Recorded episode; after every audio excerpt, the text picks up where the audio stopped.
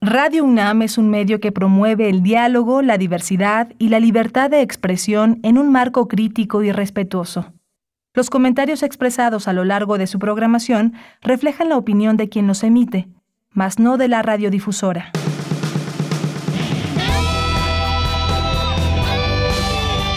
Prisma RU. Relatamos al mundo.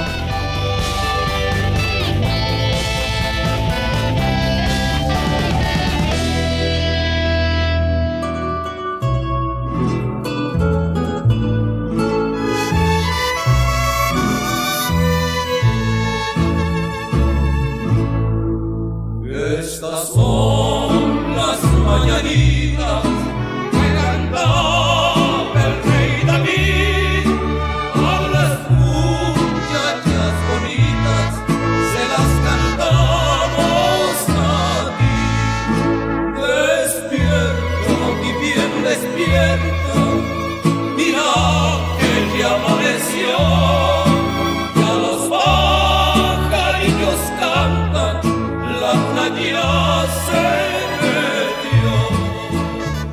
Pues muchas gracias. Gracias aquí a toda la producción, a Rodrigo, a Denis, a Arturo.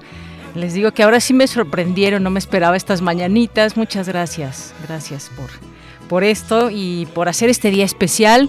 Un día de cumpleaños trabajando, por supuesto, con mucho gusto, con mucho entusiasmo y pues gracias, de verdad no hay no hay palabras. Ahorita nos vamos a dar un abrazo, aunque sea de ladito sin mucha distancia, pero todos con cubrebocas. Así son los abrazos el día de hoy, además de que, pues bueno, todos los días aquí llegamos, nos tomamos la temperatura, nos ponemos gel, así que todos estamos sanos aquí en cabina y así evitamos contagios. Muchas gracias, muchas gracias Rod, Denis y Arthur aquí en cabina. Y pues les saludamos a todos los radioescuchas con muchísimo gusto, como todos los días. Y bueno, pues también gracias a... Tenemos aquí una tarjeta, unas flores, dice que es de algún radioescucha, con admiración y agradecimiento, pues muchas gracias. No sé quién sea, pero quien si es que nos está escuchando, muchas gracias, muchas gracias por este obsequio. Bien, pues vamos a comenzar, vamos a comenzar porque tenemos hoy varias cosas que comentar con ustedes, varios temas coyunturales. Eh, ustedes se acuerdan que ya en algún momento se había hablado de las corridas de toros, de que pudieran desaparecer. Bueno, pues ya se volvió a poner el tema aquí en la Ciudad de México, pero se retira ya esta propuesta de que se eliminen las corridas de toros porque se va a analizar con más amplitud el tema y también cómo puede perjudicar en, el, en, los trabajos que mucha gente pues está ligada, está ligada a estos, eh, a este trabajo. Y así que pues bueno, vamos a platicarlo desde un punto de vista muy interesante, desde nuestra universidad tendremos aquí a la doctora Beatriz Banda, que es médico veterinario zootecnista y académica de la Facultad de Veterinaria de la UNAM, así como a Gustavo Mauricio Ortiz Millán, que es doctor investigador en el Instituto de Investigaciones Filosóficas de la UNAM y nos van a dar sus puntos de vista su análisis sobre este tema que hoy por lo pronto queda retirado ya de esta discusión y este debate. Así que no se los pierdan. Vamos a tener también, eh, ayer comentábamos un poco estas cifras del reporte de desigualdad en el mundo y México pues tiene un lugar terrible en el tema de la desigualdad por muchas razones. Hay quienes concentran, muy pocas, en muy pocas manos se concentra la riqueza, la distribución está muy mal en México. ¿Qué nos dicen estos datos? ¿De qué nos hablan y por qué no podemos salir de esa desigualdad? Ni más ni menos que lo vamos a platicar con alguien que conoce de estos temas, que es el doctor Nabor Cruz Marcelo, secretario ejecutivo del Consejo Nacional de Evaluación de la Política de Desarrollo Social, el Coneval. Y también, eso por una parte, también tendremos los tres años de Claudia Sheinbaum, que ayer ya comenzábamos un poco este debate y recibimos varios comentarios de parte de ustedes que no estaban de acuerdo con el invitado y más. Bueno, hoy vamos a tener otra voz también para abonar en este en este debate y que todos eh, todas las voces que se puedan eh, las podamos escuchar desde este espacio. Así que quédese aquí con nosotros. Hoy es jueves, jueves de Cinemaedro con el maestro Carlos Narro. También tendremos a Cindy Pérez Ramírez y su sección Las olas y sus reflujos. Así que quédese con nosotros. También tendremos en Cultura a Tamara Quirós. Tendremos la información nacional e internacional, universitaria. Así que quédese aquí con nosotros. Nuestras redes sociales arroba Prisma RU en Twitter y Prisma RU en Facebook. Y pues bueno, ya le decía yo, le acompañamos en cabina al frente de esta producción Rodrigo Aguilar en los controles técnicos, eh, Arturo González en la asistencia de producción Denis Licea y aquí en los micrófonos le saluda Deyanira Morán. Es la una de la tarde con ocho minutos y desde aquí relatamos al mundo. Relatamos al mundo. Relatamos al mundo. Una de la tarde con nueve minutos y en resumen en la información universitaria con un programa de actividades, la Escuela Nacional de Estudios Superiores Unidad Morelia celebra su primera década. Al participar en el conversatorio Educación y Derechos Humanos, Melchor Sánchez Mendiola, coordinador de la Universidad Abierta, Innovación Educativa y Educación a Distancia de la UNAM, dijo que la pandemia exacerbó la brecha digital y educativa en México. Necesario analizar los derechos de autor para garantizar que se respete la libertad de expresión. En la información nacional, de acuerdo con el INEGI, en noviembre el índice nacional de precios al consumidor aumentó 1.14%. De esta forma, la inflación anual sube a 7.37%. Es su nivel más alto en los últimos 20 años. El presidente Andrés Manuel López Obrador entregó los Premios Nacionales de Arquitectura e Ingeniería 2020. Lo recibieron el ingeniero José Francisco Garaycoechea y el arquitecto Fray Gabriel Chávez de la Mora. En noticias internacionales, la Organización Mundial de la Salud consideró hoy que la pandemia por COVID-19 avanza ahora a dos velocidades. La primera, indicó, la de los vacunados que pueden volver a infectarse. Sin embargo, desarrollarán en su gran mayoría un cuadro moderado. Y la segunda, la de los no vacunados, que representan entre 80 y 90% de los enfermos con infecciones graves, hospitalizaciones y decesos. La Organización Mundial de la Salud también confirmó que la inmunidad por, eh, por, vacunas COVID dura seis meses.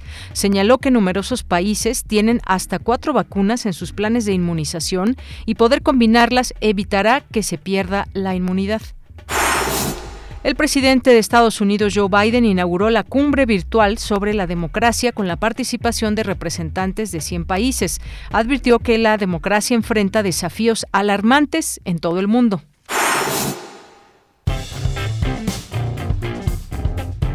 Campus RU Y es la una con 11 minutos y nos enlazamos, nos centramos, primero entramos a nuestro campus universitario y nos enlazamos ya con mi compañera Virginia Sánchez. La Escuela Nacional de Estudios Superiores Unidad Morelia celebra su décimo aniversario. ¿Qué tal Vicky? Te saludo con mucho gusto. Muy buenas tardes. Adelante. Igualmente, de ella, muy buenas tardes a ti y al auditorio de Prisma RU. Así es, pues la Escuela Nacional de Estudios Superiores Campus Morelia celebra su primera década de existencia y para ello ha programado una serie de actividades que iniciaron el día de ayer con los monólogos científicos de Big Bang que se realizaron en el foro abierto de la escuela y concluyen el día de mañana, viernes 10 de diciembre. Y esta mañana, durante la ceremonia inaugural, Yesenia Redondo León, secretaria general de esta entidad, resaltó que esta es el resultado de la conjugación de visiones comprometidas con la ciencia y el aprendizaje. Por su parte, Mario Rodríguez Martínez, actual director de Lenes Morelia, destacó que 10 años significan la coronación de un sinnúmero de acciones que han permitido reforzar las labores sustantivas de nuestra Universidad Nacional. Escuchemos. La ENES Morelia ha logrado y hemos logrado por este medio los de diferentes programas en las áreas emergentes de todos los campos del conocimiento, como las ciencias químico-biológicas y de la salud, físico-matemáticas y las ingenierías, por supuesto las ciencias sociales y en las artes y las humanidades, nos ha permitido fijar de alguna manera un rumbo en esta entidad. Ser una entidad consolidada y fortalecida que se posicione como un referente eh, local, nacional e internacional, con interacción y vinculación social, ha sido siempre para nosotros la visión de nuestro horizonte. Lograrlo ha representado llevar a la práctica un modelo educativo innovador y de vanguardia a nivel nacional que integra la docencia, la investigación y el uso de las tecnologías de la información, la comunicación y el proceso de la enseñanza-aprendizaje. En este evento inaugural también estuvieron presentes los exdirectores y fundadoras, fundadores de esta ENES, como el también exsecretario de Desarrollo Institucional, Ken Oyama Nakakawa, quien reconoció la aportación de la comunidad académica y de investigación para conformar la oferta académica que hoy cuenta ya con 13 carreras presenciales y una en línea. Y también estuvo presente Tamara Martínez Ruiz, actual coordinadora para la igualdad de género de la UNAM y también exdirectora de esta entidad, quien detalló algunos aspectos que distinguen al ENES Morelia y que la han convertido en un polo de desarrollo regional y nacional. En tanto, el secretario general de la UNAM, Leonardo Lomelí Negas, brindó un mensaje donde reconoció la labor de los fundadores, los primeros profesores, trabajadores y estudiantes, quienes dijo han contribuido para que el ENES Morelia cuente ya con los requisitos para poder convertirse en facultad con un futuro promisorio. Escuchemos. Esto nos habla de un trabajo decidido, constante. Nos habla también de una comunidad que ha sido resiliente, que ha enfrentado problemas como la universidad en su conjunto, pero que ha salido fortalecida de ella, de ellos, y que mira hacia el futuro que permite consolidar la presencia de la Universidad Nacional Autónoma de México en Michoacán, en el occidente del país, y que seguirá siendo un polo decisivo para la formación de estudiantes y también de investigadores a través de sus sistemas de posgrado. Estoy convencido de que el futuro de la ENES Morelia es muy promisorio y lo será precisamente por el trabajo de su comunidad. Y bueno, pues todas las actividades se podrán seguir en el Facebook Live de la entidad. que felicidades a toda la comunidad de Inés Morela por estos primeros 10 años y también aprovecho, querida Bella, para mandarte un fuerte abrazo y desearte un excelente cumpleaños. Esta es la información. Vicky, pues muchísimas gracias. Recibo con, con, mucho agrado esta felicitación y por supuesto también nos sumamos a esta primera década de existencia en este aniversario de la Enes Morelia. Muchas gracias, Vicky. Un abrazo. Igualmente para ti, que la pases muy bien. Gracias, Vicky. Hasta luego, hasta mañana. Y nos vamos ahora con Dulce García. Destacan especialistas la relevancia de fortalecer los derechos de autor. ¿Qué tal, Dulce García? Muy buenas tardes, adelante. Claro que sí, Deyanira. Muy buenas tardes a ti al auditorio. Deyanira, la reforma a la Ley Federal de Derechos de Autor que se llevó a cabo el año pasado consistió en modificaciones a artículos que tienen como antecedentes disposiciones de carácter internacional relacionados con los tratados Internet. Uno de estos es el Tratado de la OMPI sobre derechos de autor y el otro es sobre interpretaciones, ejecuciones y fonogramas. Otro de estos tratados de Yanira es el de Marrakech, que refiere a la posibilidad de que ciertas obras se modifiquen en su formato para que sean accesibles a las personas con alguna discapacidad, especialmente la discapacidad visual. A decir de la maestra Carmen Ortega, académica de la Facultad de Derecho de la UNAM, dichos tratados internacionales no están regulando el derecho de autor en Internet, sino que han hecho actualizaciones necesarias. Sin embargo, de Yanira también han tenido adiciones que podrían atentar contra derechos humanos. ¿Cuáles son? Escuchemos a la académica la posibilidad de que colaboren para bajar, entre comillas, la información que ante el reclamo de las personas que consideran tener algún derecho de autor o derechos conexos sobre las publicaciones en alguna eh, la comunicación en alguna página de Internet, pues bueno, la participación de estos proveedores es determinante, lo cual ha sido interpretado, por supuesto, como un atentado contra los otros derechos humanos la misma Comisión Nacional de Derechos Humanos está haciendo una, inició una acción de inconstitucionalidad señalando los artículos de la Constitución que considera han sido vulnerados, así como de otros ordenamientos internacionales.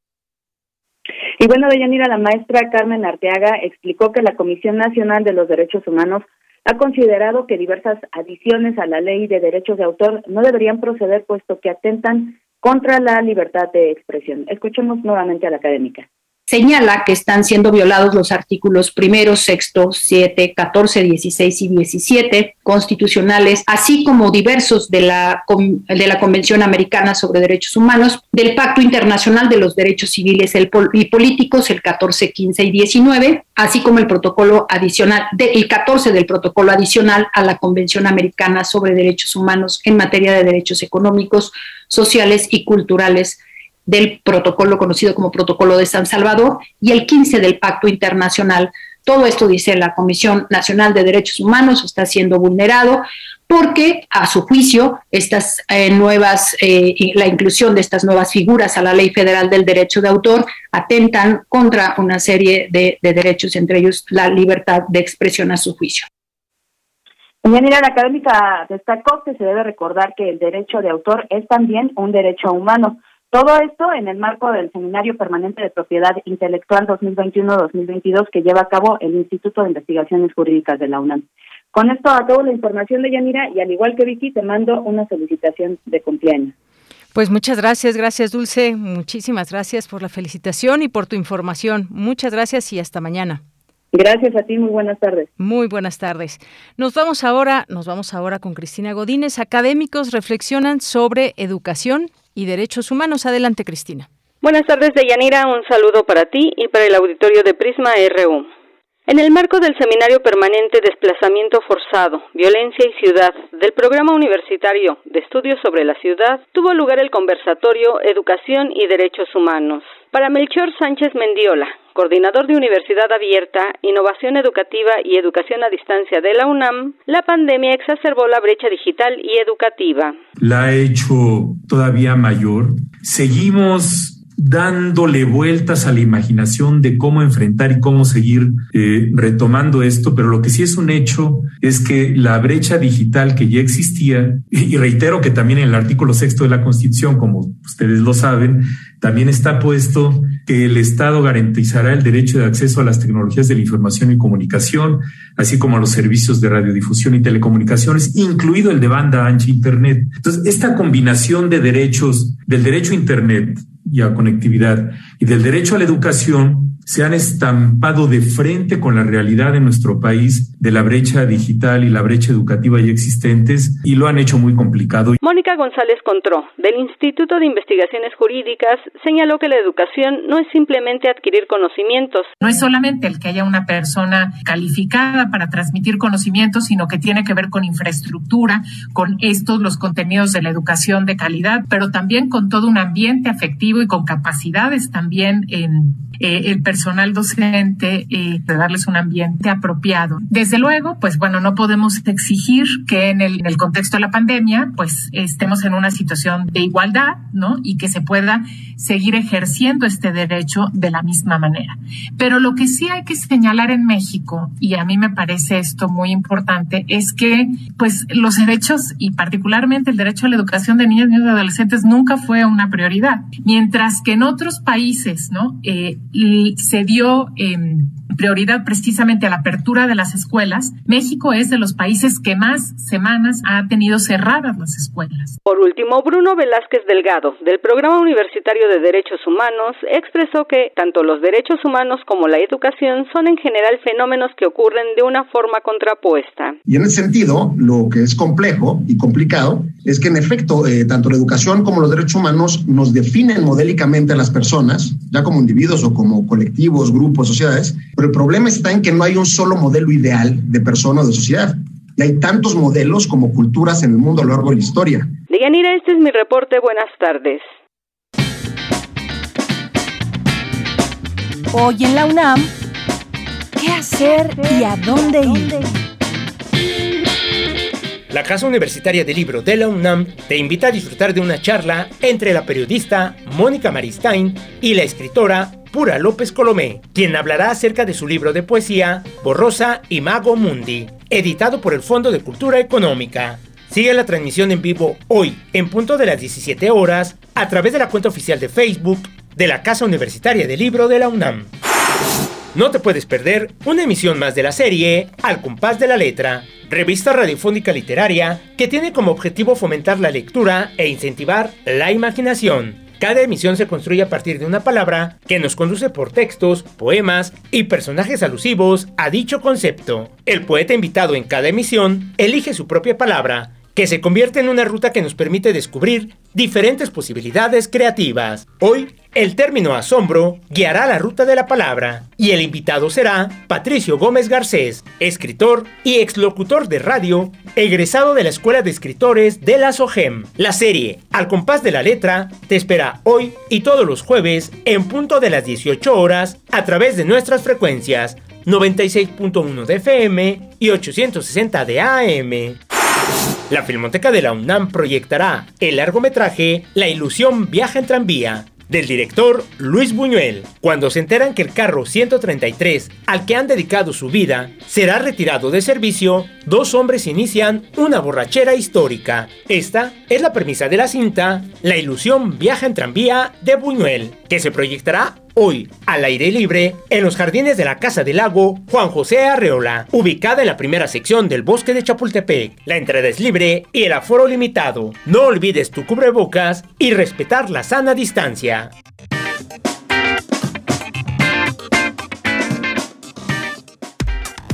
Relatamos al mundo.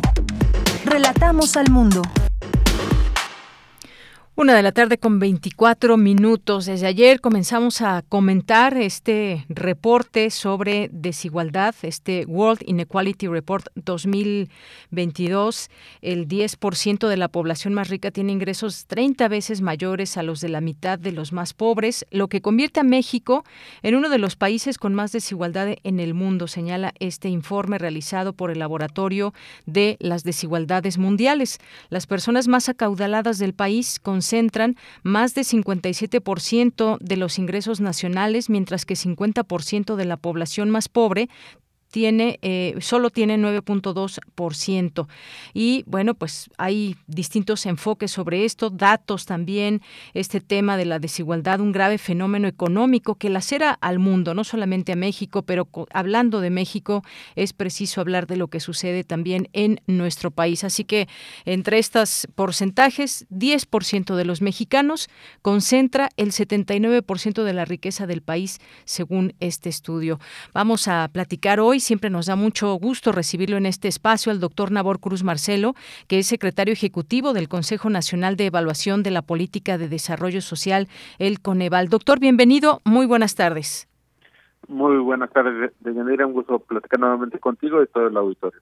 Gracias, doctor. Bueno, pues ¿qué nos dice este reporte? Nos dice algo que ya que ya conocemos, que vivimos de manera cotidiana desde hace mucho tiempo y quizás aquí la pregunta sea qué eh, qué es lo que sucede en todos estos temas que tienen que ver con la economía, pero sobre todo en cómo funciona estructuralmente el país, los temas eh, ligados a la economía de a la micro macroeconomía que dan como resultado esta desigualdad que parecería que es permanente, doctor.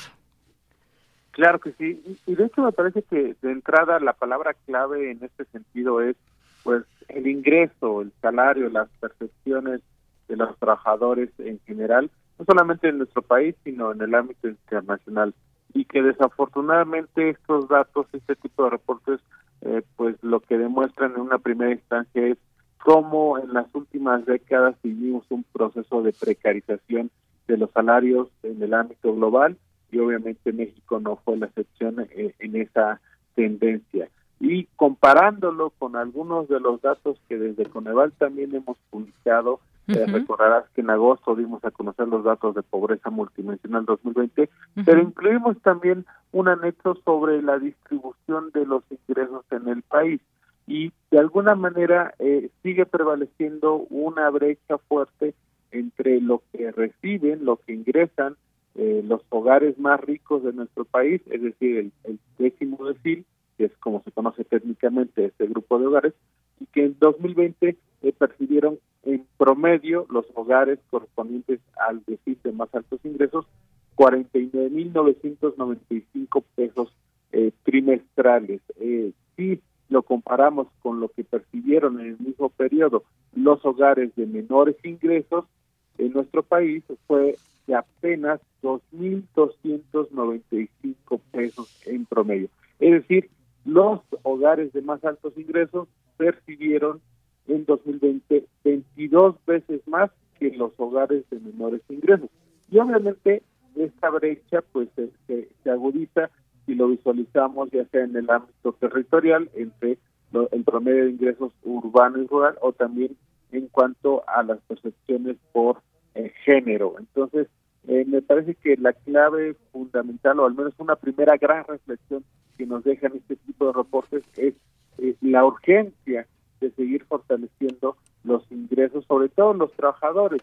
Si bien, y también es un tema que seguramente se ha platicado en tu programa Últimos Hechos, que se ha anunciado de nueva cuenta un incremento de salario mínimo para el 2022, lo cual de alguna manera pues permitirá sin lugar a dudas contener lo que ahora mismo nos está afectando a nivel económico, que es eh, una inflación relativamente alta. Hoy mismo en México cuenta de que de manera anualizada la inflación es del 7.3% anual. Entonces, en ese sentido, será importante que se sigan fortaleciendo los ingresos de los trabajadores, sobre todo aún en este contexto de, crisis eh, post pandemia que, que o de recuperación en cierto sentido.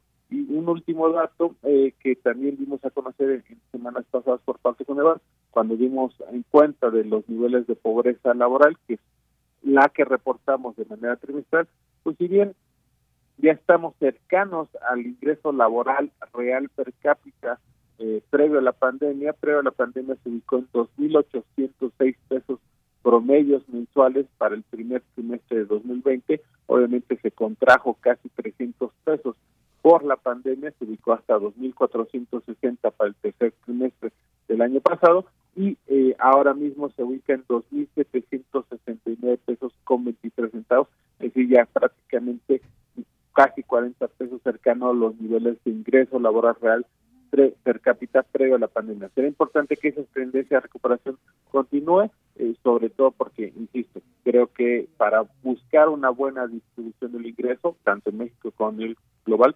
deberá seguir fortaleciendo lo que le corresponda a los salarios de los trabajadores y que no se ha visto como un costo, sino en realidad como una manera de que se pueda fomentar de hecho la propia demanda interna y el consumo a través de un incremento de las percepciones de los trabajadores en el país.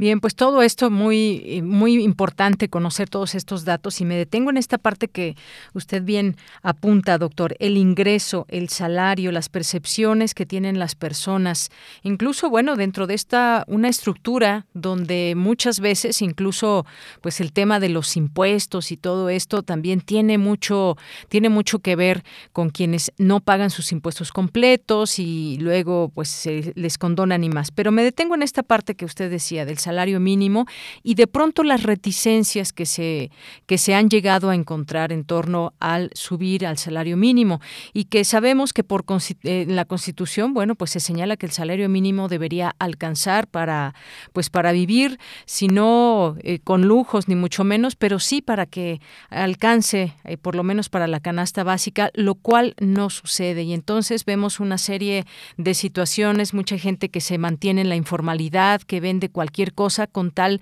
de sacar recursos extras, si es que tiene algún, algún ingreso eh, formal, pero que un salario mínimo, evidentemente, pues es muy difícil que con eso se pueda vivir en México. No es que no alcance la comida, no es que ah, no alcance en muchos sentidos, sino que es lo que sucede, que está mal distribuido y esto eh, comparándonos con otros países, pues el porcentaje sube mucho en México, ese porcentaje de desigualdad.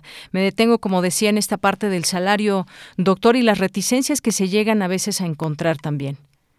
Eh, totalmente, y, de hecho siempre es importante recordar, el dato que yo te ofrecía era obviamente el promedio nacional de todos los sectores, pero si claramente lo eh, desagregamos en un ámbito formal e informal, vemos desafortunadamente con datos que, publicamos eh, por parte de Coneval en el contexto de pobreza laboral, pues que aún hay eh, una heterogeneidad muy fuerte en el ámbito de las percepciones. Por poner un ejemplo, los trabajadores informales que se agruparon en el sector de agricultura, ganadería y silvicultura para el tercer trimestre de 2021 ingresaron en promedio 2.540 pesos en el ámbito informal de ese sector. Y si lo comparamos en ese mismo sector con los formales, pues estos eh, ganaron en el tercer trimestre en promedio 6.562 pesos. Es decir, en el mismo sector agrícola del país, los eh, trabajadores informales ganaron casi un 40% de lo que ingresaron los formales.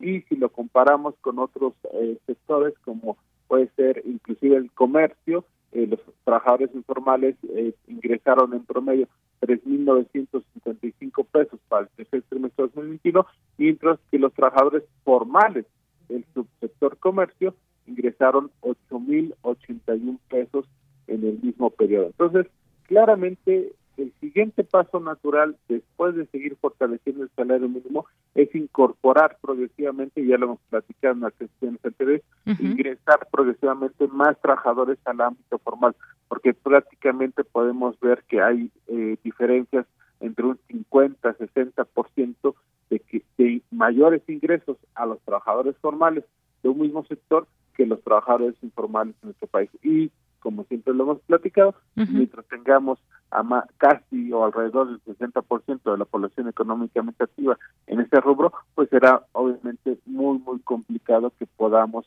alcanzar niveles de redistribución del ingreso pues relativamente más accesibles. Eh, hay, hay obviamente diferentes informes internacionales que dan cuenta de estas brechas entre los que más ingresan y entre los que menos ingresan, pero eh, recordar que obviamente son los países nórdicos donde estas brechas son solamente siete u ocho veces más. Es decir, los eh, trabajadores o los hogares del décimo decil ganan entre siete y ocho veces más que los del primer decil. Pero cuando lo comparamos con países latinoamericanos como México o inclusive africanos, pues esa diferencia se va a 25 o 30 veces más. Entonces, obviamente, eh, que lleguemos a alcanzar esos niveles de redistribución al menos para el caso mexicano, va de la mano con seguir fortalecimiento del salario de los trabajadores, pero también que progresivamente puedan incorporarse al ámbito formal del de, eh, mercado laboral del país. Claro, pues sí. Este tema del salario, hay salarios en México, pues está el salario mínimo, salarios muy bajos contra salarios pues altísimos, más allá de lo que gana el presidente. Como él decía, nadie en la administración pública puede ganar más que el presidente. Sí hay algunos salarios que van por arriba del presidente y bueno, pues otra en la iniciativa privada, pues es otro cuento también. Hay varias eh, eh, pues análisis que se hacen en los distintos medios de comunicación, cómo, cómo lo, lo reportan en este sentido, ese tema de la desigualdad. Dice, por ejemplo, el país, doctor, México es una de las 20 riquezas del mundo, pero pero también una de las economías más desiguales. El reporte mundial de la desigualdad 2022 muestra que este sigue siendo uno de los principales flagelos en la potencia latinoamericana. Por una parte, bueno, pues cómo se describe a México, una potencia latinoamericana, pero por otra parte, esta concentración de mm, riqueza. Y bueno, pues también se habla de un punto importante que tiene que ver con la equidad de género y las mujeres que también siguen ganando menos en los salarios frente al salario de eh, los hombres, algo que también se pone atención en este fenómeno de desigualdad, doctor.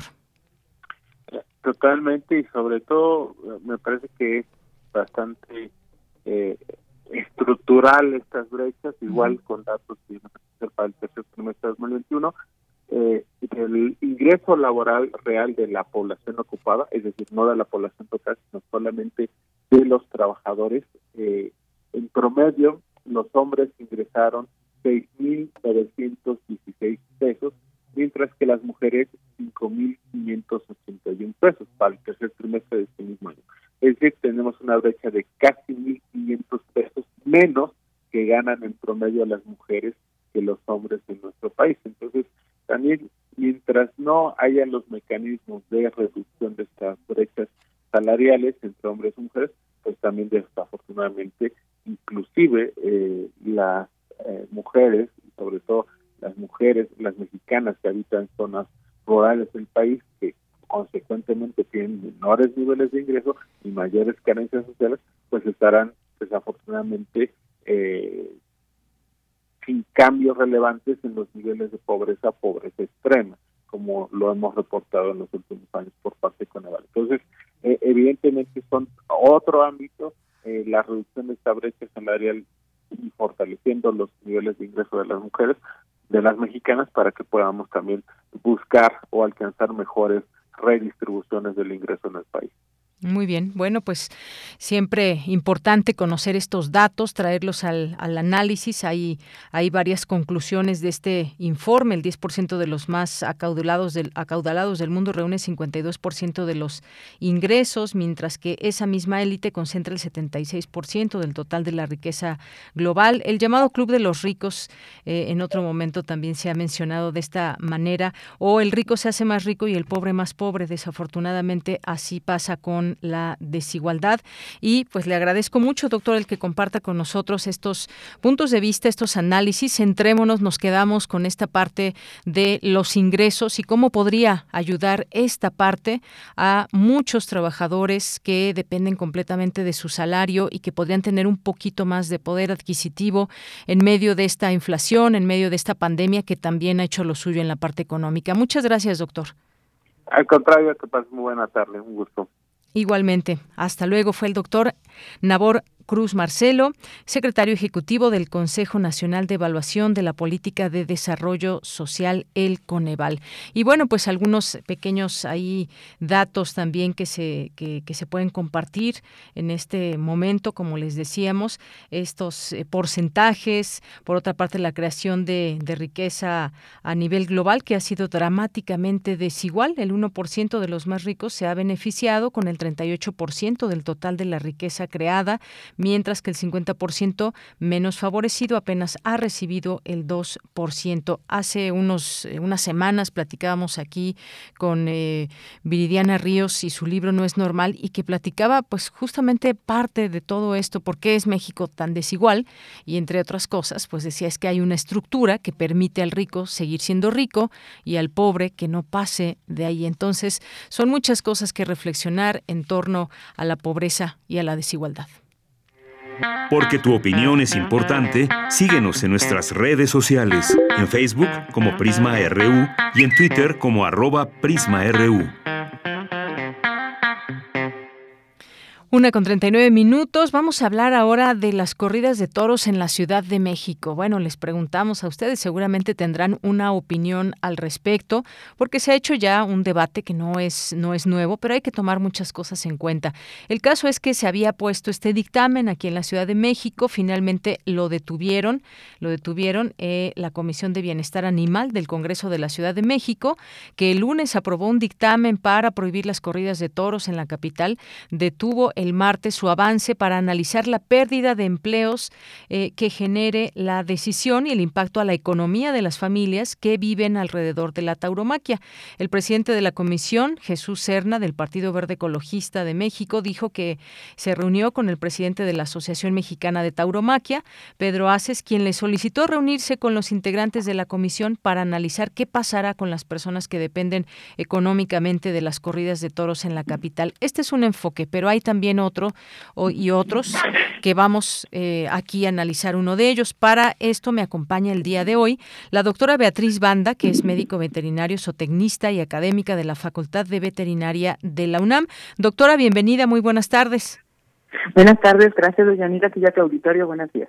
Gracias. Y también tenemos por el otro lado al doctor Gustavo Mauricio Ortiz Millán, que es investigador en el Instituto de Investigaciones Filosóficas de la UNAM, miembro del Sistema Nacional de Investigadores de CONACIT. ¿Qué tal?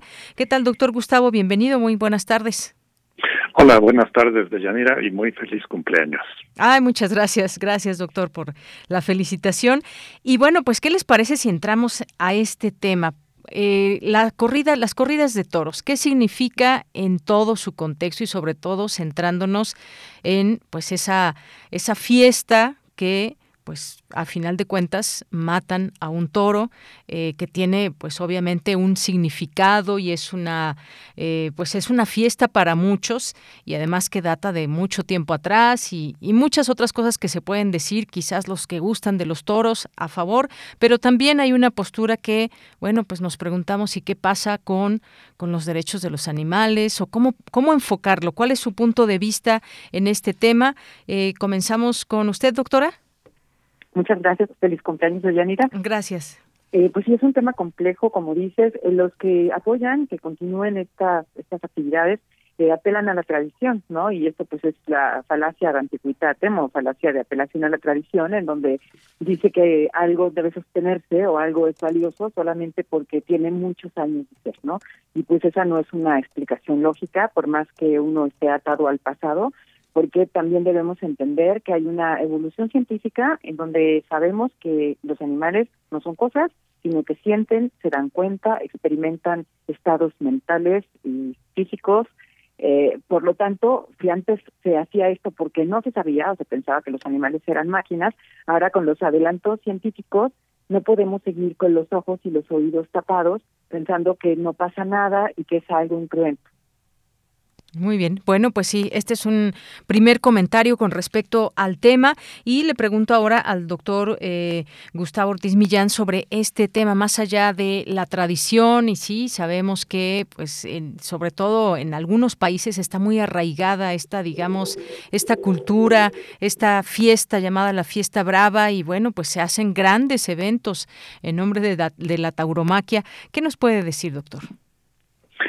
Eh, bueno, primero decir que eh, yo creo que todos estamos de acuerdo en que los animales son seres que tienen un estatus moral. Es decir, que, que tenemos ciertas obligaciones hacia los animales. ¿no? Nos indigna cuando vemos que alguien está pateando un perro o cuando vemos en, en las redes sociales que hay actos de crueldad hacia los animales, pues nos indignamos y pensamos que eso no está bien, ¿no? Que no está bien, por ejemplo, las peleas de perros, y las hemos prohibido.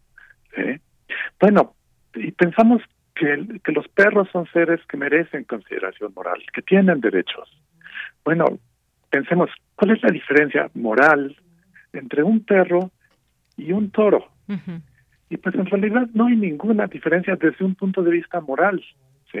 Puede ser que con los que con los perros tengamos relaciones de eh, eh, los hemos domesticado, los, los eh, son nuestros animales de compañía, tenemos afecto hacia ellos, etcétera.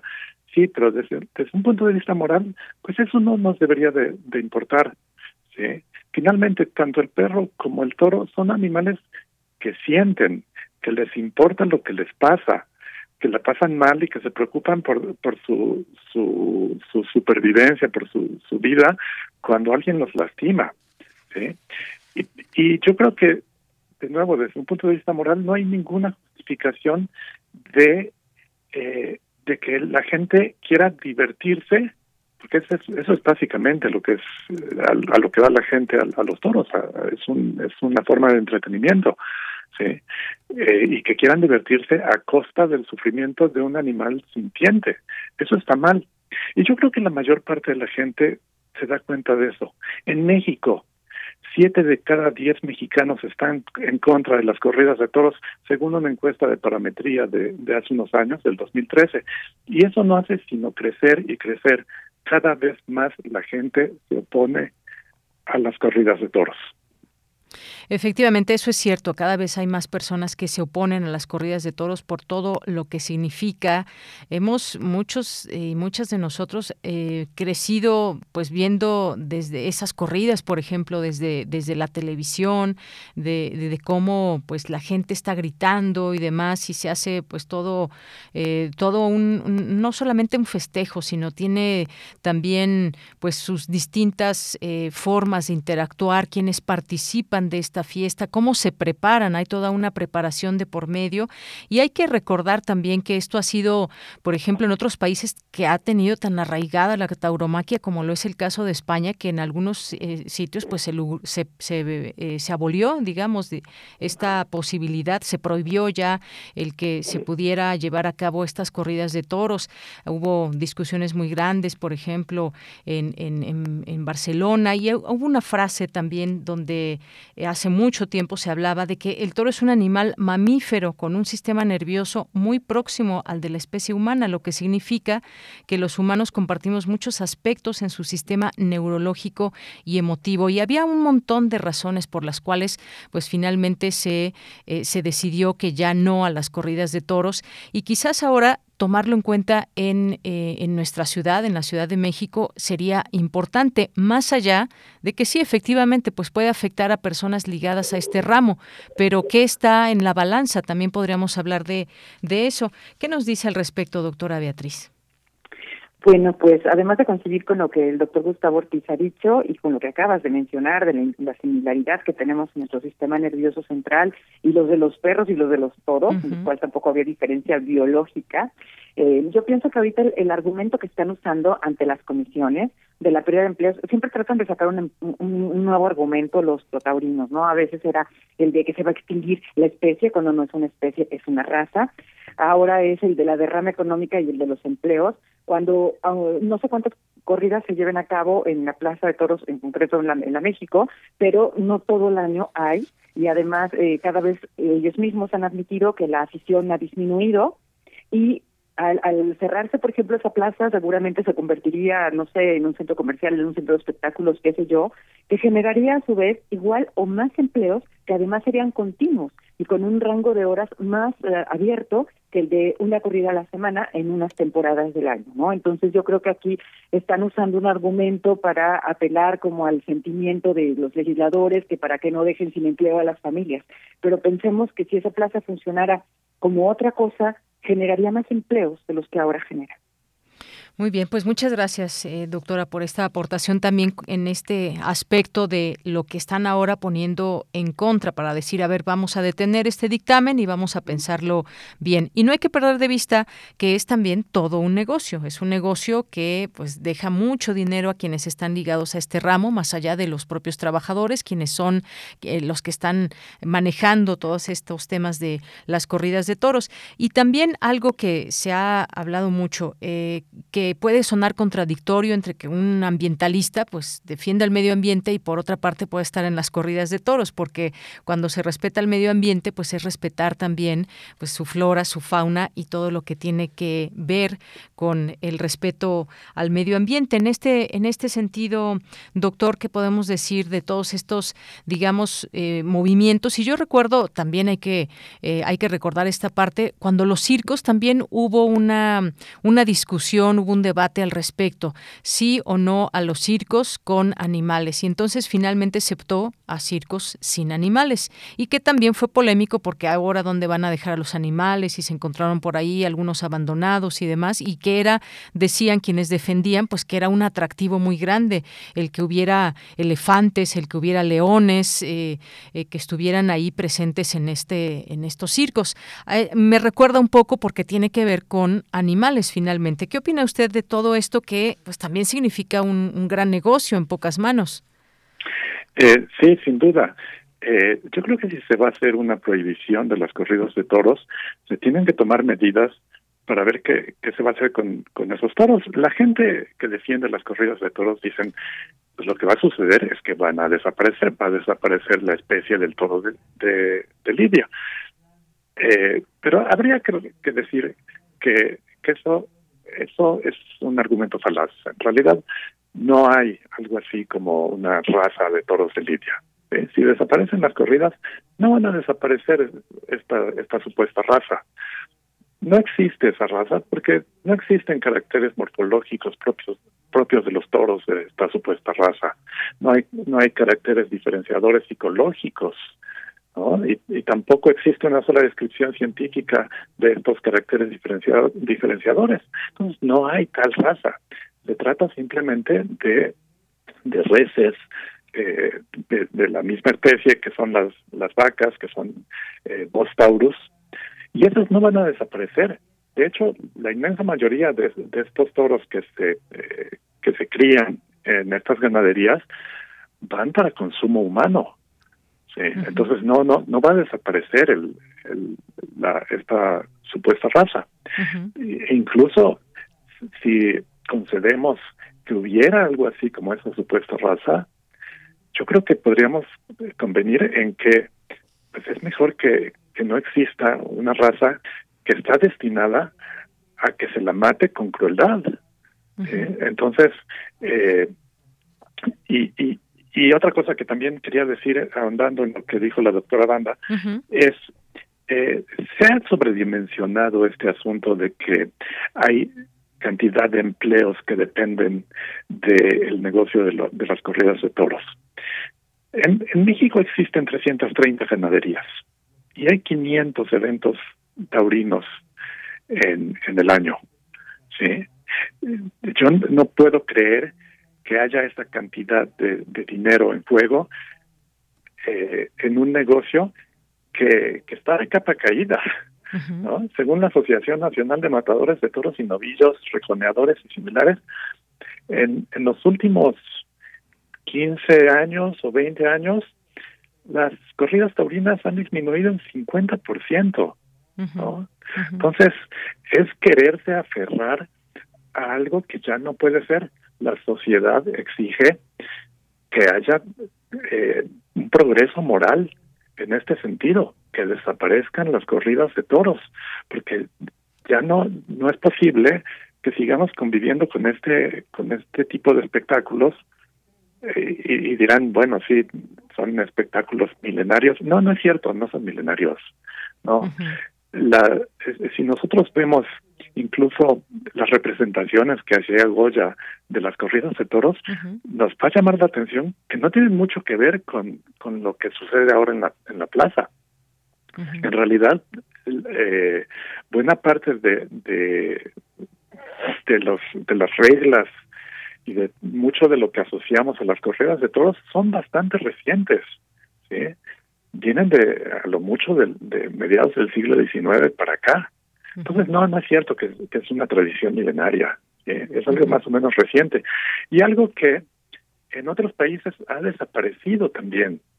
¿sí? En Europa, en, lugares como Inglaterra, como Alemania, había corridas de toros, o había, había espectáculos de peleas de toros con perros o con osos. ¿sí? Y en, en, Inglaterra particularmente había estas razas de perros como el bulldog, el, el Bull Terrier, el Pitbull, que se usaban para pelear con, con toros.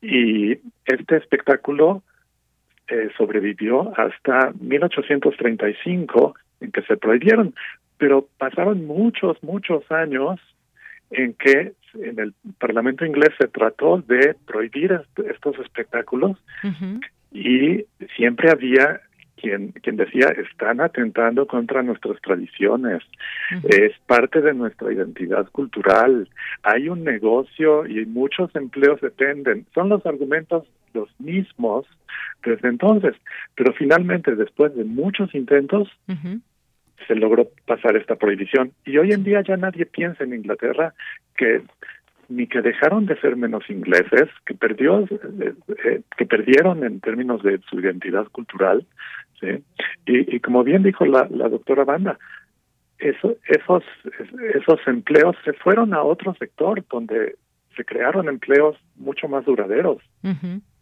Bien, pues sí, cuántas cosas que decir y abonar a este a este tema, el por qué no a la tauromaquia. Eh, hay que recordar, en México se han prohibido eh, la celebración de corridas de toros en los estados de Sonora, Guerrero y Coahuila y ha sido declarada como un bien cultural y material en Aguascalientes, Tlaxcala, Hidalgo, Querétaro, Zacatecas, Michoacán y Guanajuato. Agrego, según datos que aportó el Partido Verde Ecologista en México, en el país el, más del 70% de la población está a favor de abolir las corridas de toros, proporción que es similar en Ciudad de México. Y bueno, pues también hay un, hay un dato que también, eh, ah, el de la Constitución, eh, la Constitución Política de la Ciudad de México reconoce la protección a los animales como seres sintientes y por lo tanto deben recibir un trato digno y respetuoso. También quiero hacer alusión rápidamente antes de que nos despidamos con un minuto cada uno de ustedes como conclusión, algunos, eh, algunos comentarios que nos llegan de nuestros radioescuchas nos dice Jorge Morán, estoy en contra del maltrato animal. También nos dice Verónica Farías, si van a prohibir la corrida de toros, primero tendrían que prohibir la crueldad hacia bovinos y porcinos en la, en la industria alimentaria y vigilar que se cumpla. Los toros de Lidia viven en ranchos donde la biodiversidad prospera y nadie habla de ello.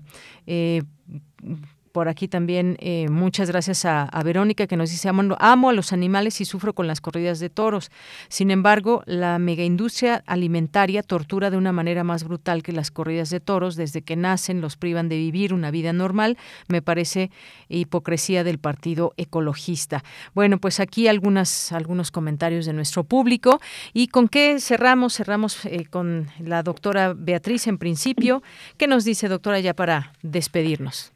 Gracias. En general, acerca de los comentarios, yo diría que también en la industria alimentaria los animales sufren, no decimos que no, también estamos en una lucha porque esto mejore, pero hay leyes que están, eh, que están protegiendo, que están vigilando que los animales mueran bajo estado de inconsciencia. Primero se les noquea y después se les desangra. Y no se hace de esto un espectáculo. Entonces no es equiparable hacer de esto un espectáculo, transmitirlo por la televisión, cobrar a la gente para que vaya a verlo con lo que ocurre en los rastros. Gracias. Muy bien, muchas gracias, eh, doctora, por esta aportación. Y bueno, siguen aquí algunos, algunos comentarios. Nos dice Verónica Farías, recomienda un, el documental Un filósofo en la arena.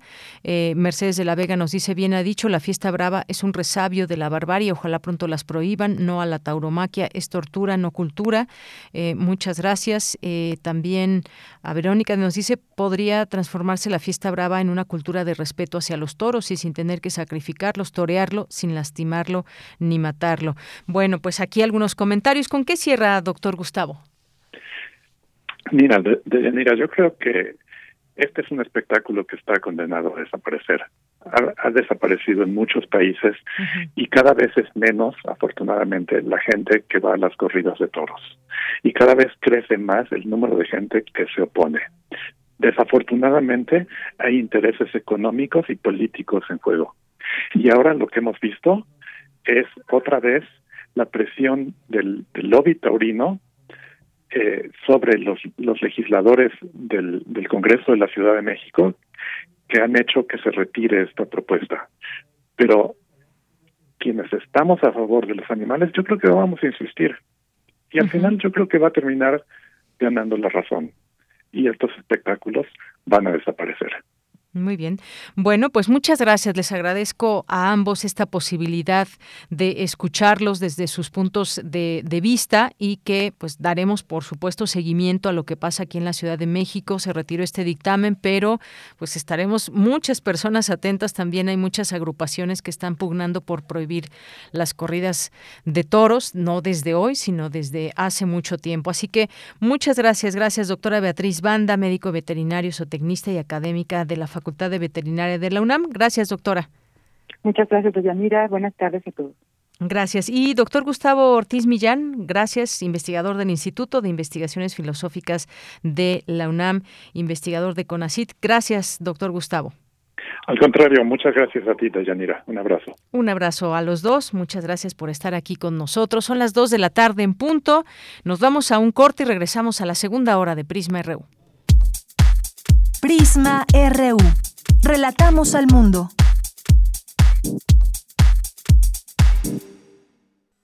El corazón es la caja de ritmos que orienta nuestro camino. Sigámoslo. Que la música sea su alimento. Miocardio, la génesis del sonido. Una transfusión sonora de Radio UNAM para tus oídos. Viernes, 18:15 horas. Retransmisión domingos a las 14.30 horas. Radio UNAM, Experiencia Sonora. Es muy tedioso hacer siempre lo mismo. No dejes que el aburrimiento apague tu imaginación. Escucha Escaparate 961 con los eventos culturales del momento. Viernes a las 15:15 horas por Radio UNAM entretenimiento y cultura. Radio UNAM, experiencia sonora. Asco Paguani, Huizol Alcayome, Taniwani, Atentenoca, Custas Tequitini, Tazotzonani, Nanasme, Pipilme, Huesca Ocayome. Titel Tatamame, Amo Sentama Santitan Emilia, Sayo no miak tamantech sentilia. Iwa cualitimon Emilia tonintikneki. Ihuac ticnemiliah ica cachicualesquin tonemilis como techixpoa huan techtacachihua. Techsentilia ine. No ine. Techsentilia.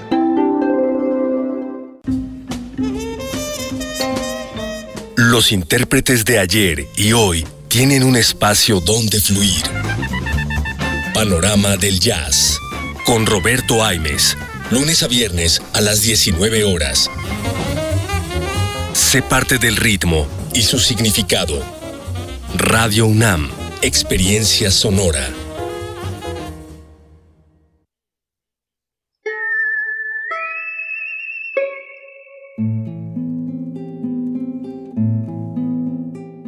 En la profundidad de la memoria siempre hay algo perverso.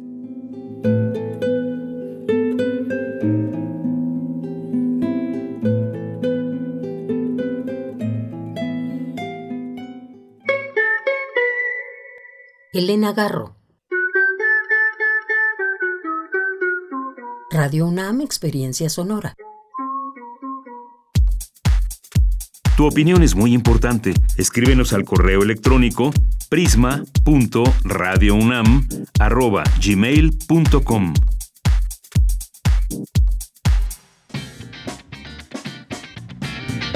Mañana en la UNAM, ¿qué hacer y a dónde ir?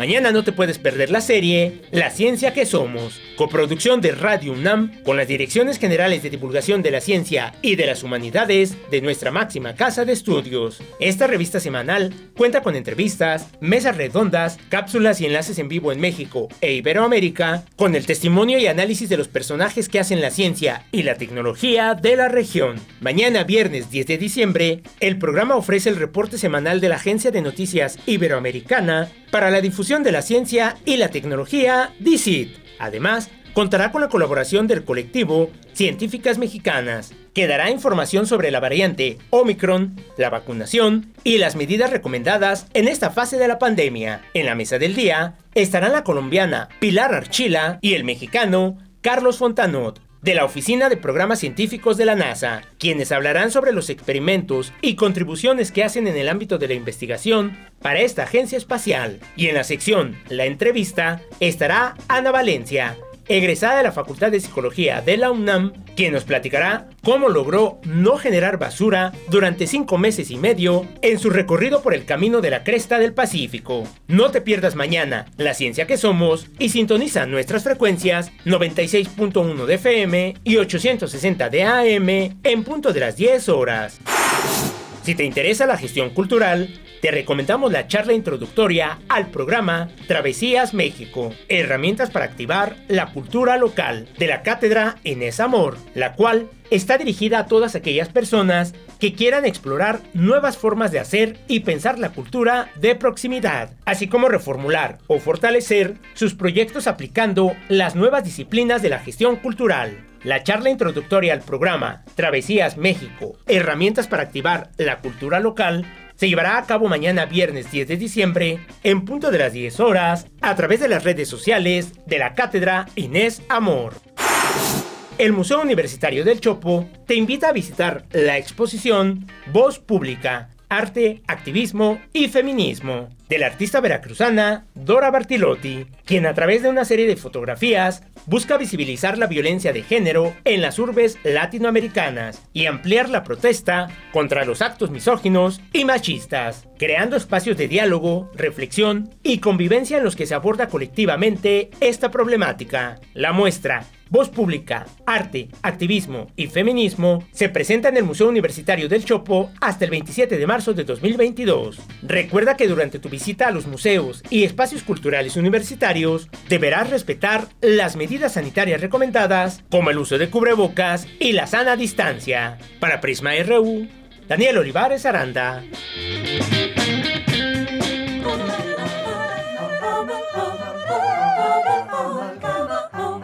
Hola, ¿qué tal? Buenas tardes. Mi nombre es Felipe Pérez Santiago. Quiero mandar un saludo a los amigos melómanos que escuchan el noticiario Prisma RU y quiero invitarlos este jueves 9 de diciembre al estreno de la película Amalgama del reconocido director mexicano Carlos Cuarón con música de un servidor que están escuchando en este momento de fondo.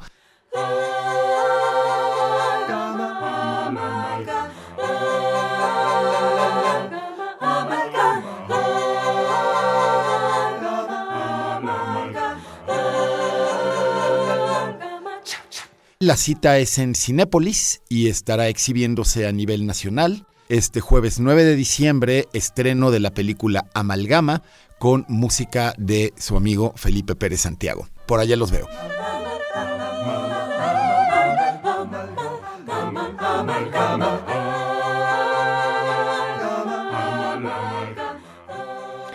Bien, pues gracias también por esta invitación. Dos de la tarde con siete minutos y hay una nota llama la atención. México, un ejemplo en la lucha contra la corrupción dice la Organización de las Naciones Unidas. El representante de la oficina de este organismo contra la droga y el delito en México eh, Christian Hulge, reconoció en el Senado que la lucha contra la corrupción no ha dejado de estar presente en los esfuerzos del Estado mexicano y hoy es un ejemplo de eso. Al participar en el foro El Día Internacional contra la Corrupción organizado por la Junta de Coordinación Política del Senado, este funcionario de la ONU, parafraseó el discurso del presidente López Obrador pronunciado que pronunció la ONU eh, a propósito de la corrupción. La corrupción, dijo, es el principal obstáculo para ejercer nuestro nuestro derecho a una vida libre de temores y violencias. Y añadió que es un obstáculo para ejercer todos los derechos humanos y lograr sociedades más justas y resilientes. Bien, pues continuamos, continuamos y hora de mandar saludos y a las personas que nos han estado escribiendo en Twitter y en Facebook, como el caso de Enrique Barajas nos dice los grabados de Goya muestra, eh, perdón, muestra la suerte en la fiesta taurina, las suertes en la fiesta taurina, desconozco si en esa época se mataba al toro, si el objetivo es la valentía del torero, entonces no debe haber picador, barandillas y mucho menos muerte por estocada. Muchas gracias por el comentario aquí más amplio que nos, eh, nos dice, eh, pues para dejar mi aporte sobre la tauromaquia y para aquellos que las defienden, sea por tradición o, o sea alegando pérdidas de empleo por tradición, es absurdo. Como quien quiera revivir los sacrificios humanos, pues era una costumbre ya muy arraigada. Pues en ese tenor, sí, eh, así de absurdo suena querer validar tal barbaridad con los animales toros en este caso. Eh, pérdida de empleos, acaso riguroso sacrificar al toro para poder pagar a sus tres empleados. Eh, y bueno, pues muchas gracias aquí también a la Chodrom que nos ha escrito a través de nuestro Facebook. Y gracias también a quienes nos han escrito a través de nuestra red social de Twitter, como Jorge Morán nos dice, me encanta el programa Al compás de la letra. Muchas gracias, eh, Jorge. Verónica Farías también aquí nos siguió comentando sobre este tema de las corridas de toros y al mismo tiempo justificar el trato que se les da a los bovinos y porcinos en la industria alimentaria. Muchas gracias, Verónica, por todos los comentarios que nos has hecho. Jorge Fra también nos dice, creo, eh, perdón, con que se le dé un giro al espectáculo en los toros, como el no, el no matarlo, pero sí capotearlo, o como los toros en las fiestas circenses donde entra el malabarismo, se podrían mantener los empleos que van en favor de este espectáculo. Bueno, muchas gracias, Jorge eh, Rosario Durán, no hay ocasiones en que dependiendo de la situación del toro lo indultan y lo usan de cemental. Podrían, podrían indultarlos a todos sin necesidad de utilizar las banderillas porque, porque también recuerdan, recuerden que existe el rejoneo. Efectivamente, gracias Rosario. Marco Fernández nos dice, ¿acaso trata de decir que porque tuvieran una vida mejor que otros de su especie está bien que sean sacrificados con violencia excesiva y que haya personas que gocen con esto? ¿Qué pasa con los otros toros de Lidia que no terminan en en una corrida. Eh, también, muchas gracias. Maitonce García nos dice, en honor a la verdad y la diversidad de ideas, las taurinas y los taurinos, eh, también debemos tener voz en estas disertaciones. Si lo que queda, si no, queda sesgado el diálogo. Bueno, pues escucharnos entre todos, precisamente. Muchas gracias, muchas gracias, Maitonce García. Eh, nos dice los taurinos también debemos de tener voz. Sí, por supuesto, me parece que escucharnos es importante. Verónica, me parece que la entrevistada hizo caso omiso a mi comentario sobre los becerros que son separados de sus madres. Becerro y madre sufren toda la vida por ese tipo de trato hacia ellos. Por eso insisto en que la industria alimentaria es cruel y los maltrata desde que nacen. Gracias, Jorge Fram, aquí por las felicitaciones. Eh, gracias al doctor José Nabor Cruz Marcelo, también aquí, que le gusta también estar informando a través de Twitter. Muchas gracias. Muchas gracias. Eh, lo pueden seguir también ahí. Con todas sus informaciones. Gracias Armando Cruz también. Mm, dice, ojalá que les guste esta canción. Me comeré un chocolate a su salud, pues no tengo pastel a la mano. Un saludo desde Emiliano Zapata, Morelos. Muchas gracias Armando. Un abrazo hasta allá, hasta Morelos. Rosario, también muchas gracias. Verónica aquí nos hizo una serie de aportaciones en torno a este tema de los toros y la industria alimentaria que pues hemos leído poco a poco y atentamente. José Luis Sánchez, también buen viernes, buen viernes viernes de cumpleaños. Viernes, todavía no es viernes, José Luis, es jueves de cumpleaños. Muchas gracias. Gracias aquí por los, por los, eh, por los abrazos y las felicitaciones y esto que nos manda, que ahorita no lo podemos ver en YouTube, pero por supuesto que lo veré, José Luis. Eh, gracias a César Soto, gracias a Laura, a Mercedes de la Vega, nos dice bien dicho, la fiesta brava es un resabio de la barbarie. Carlos Ríos, muchas felicidades. Gracias Armando Aguirre también, muchas gracias por todos sus comentarios. David Castillo, Jean-François Charrier, Andrea Smart también, que la pasemos muy bien. Muchas gracias, Andrea, que además nos dice por aquí que ya ha hecho parte de su vida Radio UNAM. Qué bueno, Andrea, nos da muchísimo gusto. gusto. Nos dice yo no me pierdo la experiencia sonora. Ya Radio UNAM es parte de mi vida. Muchas gracias, Andrea. Y gracias también por aquí a a Jorge Morán, que nos hizo también una serie de eh, comentarios sobre la fiesta brava. Jean-François también, gracias aquí también por los, las eh, felicitaciones. Eh, gracias a nuestros amigos de Rosario Durán Martínez también. Gracias aquí a eh, a Rosario. Todos los martes que vamos al mercado platicamos con los tenderos. No hay mucha gente, nos dicen que las ventas no están muy bien porque no hay dinero. Entonces, ¿dónde quedaron los aumentos? Los precios en los mercados son más bajos, además de que frutas y verduras son frescos. Mario Navarrete también, muchas gracias aquí por video, por, em, por fotografía y todo lo que nos manda siempre. Muchas gracias.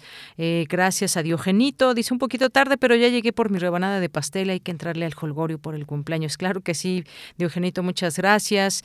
Gracias también a Jorge Guzmán aquí por la felicitación efusiva, Salvador Medina también, a Mayra Elizondo que nos dice, ya, ya se resolvió el misterio de las flores, dice, las flores son de parte de todos los radioescuchas y las radioescuchas que te queremos y yo fui la encargada de enviarlas. Gracias por todo. Bueno, pues gracias a ti, Mayra, y a todos y todos los radioescuchas que participaron de esta sorpresa.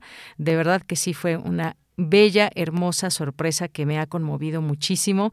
Así que les mando muchos abrazos. Saben que las y los quiero mucho también porque son, son unas y unos grandes radioescuchas que siempre están atentos y cuando algo no gusta también lo dicen y aquí hacemos esta comunicación, que de eso se trata un medio de comunicación. Muchas gracias de verdad. Gracias Mayra, que fue la encargada de enviar y a todas y todos los participantes de esta hermosa sorpresa. Gracias, gracias a, Rosario, a Guerrero, eh, Mayra también un abrazo con los mejores deseos, César Soto también, muchas, muchas gracias a Guerrero, David García, eh, Jesús Abraham también, muchas gracias aquí por todos sus mensajes, que no voy a alcanzar a leerlos, pero se agradecen todos y cada uno de ellos. Santiago Luis Enrique también, eh, David Castillo, John Links, Alejandro Cardiel también por aquí, Marco, eh, Leonardo Ramos también.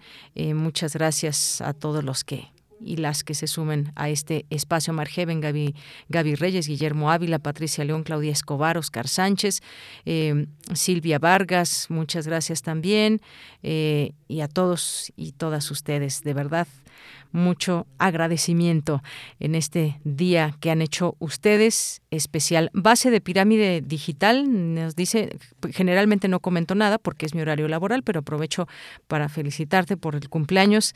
Es de los pocos espacios informativos plurales. Pues muchas gracias a todos ustedes, Laura, y todos los que se vayan sumando. Hay mucho que informar todavía en esta segunda hora y pues también tenemos por ahí una conversación eh, que tenemos en un momento más para hablar de los tres años de Claudia Sheinbaum, como ya empezábamos a hacerlo desde el día de ayer. Y bueno, pues nos vamos, nos vamos ahora con esta sección de Cindy Pérez Ramírez, su sección de las olas y sus reflujos, porque esta semana nos presenta la primera parte de una conversación acerca de las defensoras de derechos humanos con Gisela Martínez, coordinadora de defensores de migrantes y refugiados en Calabrinianas. Adelante. Las olas, y sus reflujos. Y sus. Y sus reflujos.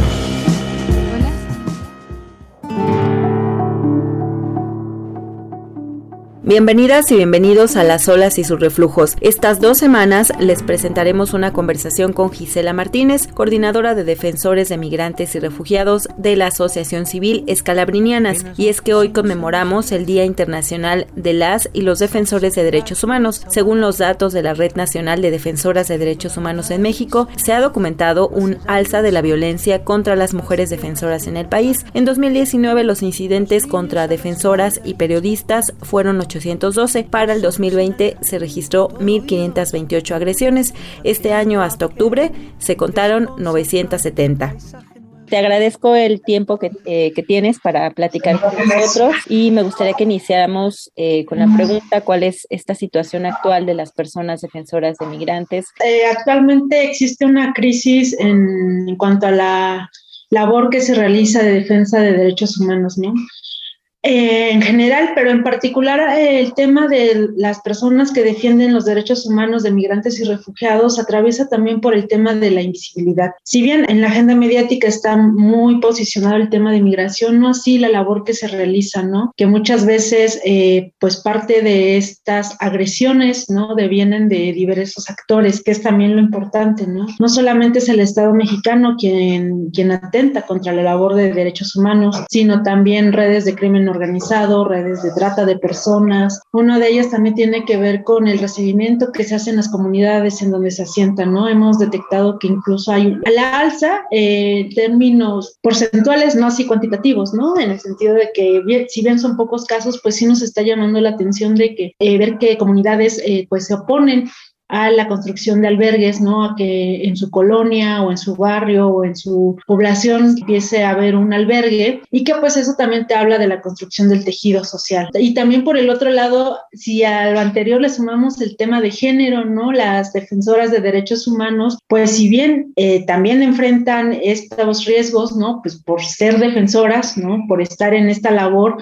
que a veces incluso se ve como una labor meramente asistencialista, ¿no? O meramente de ayuda humanitaria pero hay que ver más allá, ¿no? Y a veces lo que eh, nosotros decimos, a veces dar un plato de sopa no es asistencialismo, ¿no? Sino es realmente que las personas puedan ejercer derechos humanos mínimos, ¿no? Como el derecho a la vida, derecho a la integridad personal. Estos comedores, pues lo que hacen es dar cobijo y protección, ¿no? En momentos a veces extremos, ¿no? O de alta peligrosidad para las personas migrantes que van cruzando. Se tienen que, pues, hacer frente a temas propios de la cultura patriarcal en la que vivimos, ¿no? Por ejemplo, alguna vez alguna señora me contaba que tenía que pedir permiso en casa, ¿no? Para poder ir a, brindar apoyo a un albergue, ¿no? Otras, por ejemplo, que muchas veces de las agresiones pues también tienen que estar vinculadas con el tema de la familia o que muchas otras en cuanto se sienten en riesgo, el principal temor no es tanto la integridad personal de ella, sino el tema de cómo eso va a afectar a su familia, cómo va a afectar a sus hijos y por eso es que también nosotras en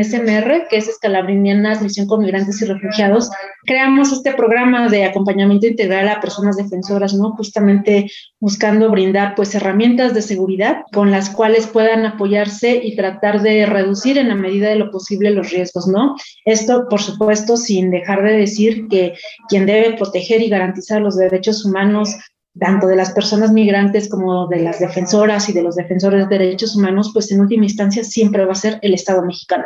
Es necesario también crear esquemas de prevención que eviten que sean agredidas, se desarrollen eh, pues todas las causas, ¿no? Y, la segunda es también ver a la migración pues como este tema tan complejo. Hay muchísimos factores por los cuales las personas migran. Al ver que alguien más está sufriendo, pues siempre va a haber personas que quieran tender la mano, ¿no? Siempre va a haber personas que eh, viendo esta situación situación, pues eh, se lancen a apoyar, ¿no? En la medida de lo posible, a veces con, con mayor voluntad que recursos, ¿no? Porque también es necesario hablar de la precarización en la que se desarrolla toda esta eh, labor de defensa de derechos humanos, ¿no? Casi, pues podemos hablar de que la mayoría de los albergues, si no es que todos, los principal motor es eh, la mano voluntaria, ¿no? Ahora, Gisela, eh, hablabas hace un momento de estas diferencias entre defensores y defensoras a veces, del tipo de agresiones. ¿Cuáles son las que ustedes han visto, si es que han tenido en este centro de oportunidad,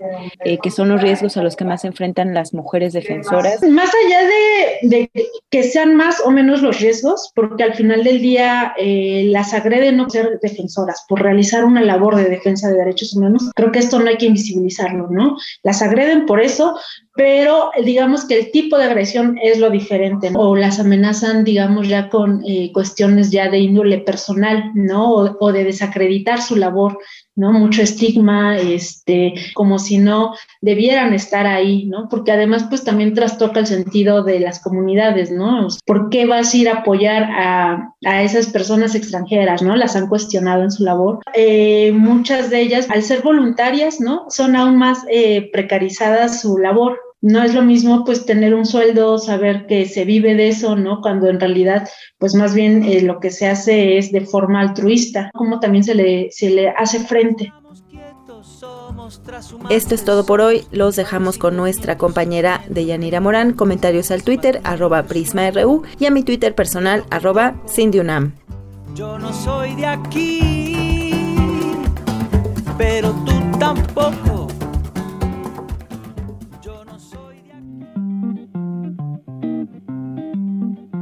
Las olas, y sus reflujos.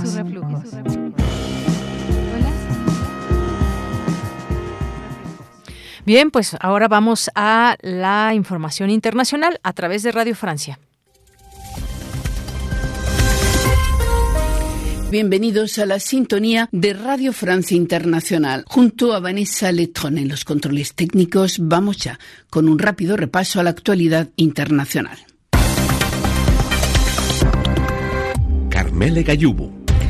La mayoría de los casos de la variante Omicron del coronavirus constatados en la Unión Europea parecen ser leves, lo afirma la Agencia Europea del Medicamento, una constatación similar también por parte de la Organización Mundial de la Salud, que indica que los casos de Omicron constatados en África, donde está más extendida, rara vez desembocan en hospitalizaciones. Según la OMS, la nueva variante es más contagiosa, pero menos letal que las precedentes.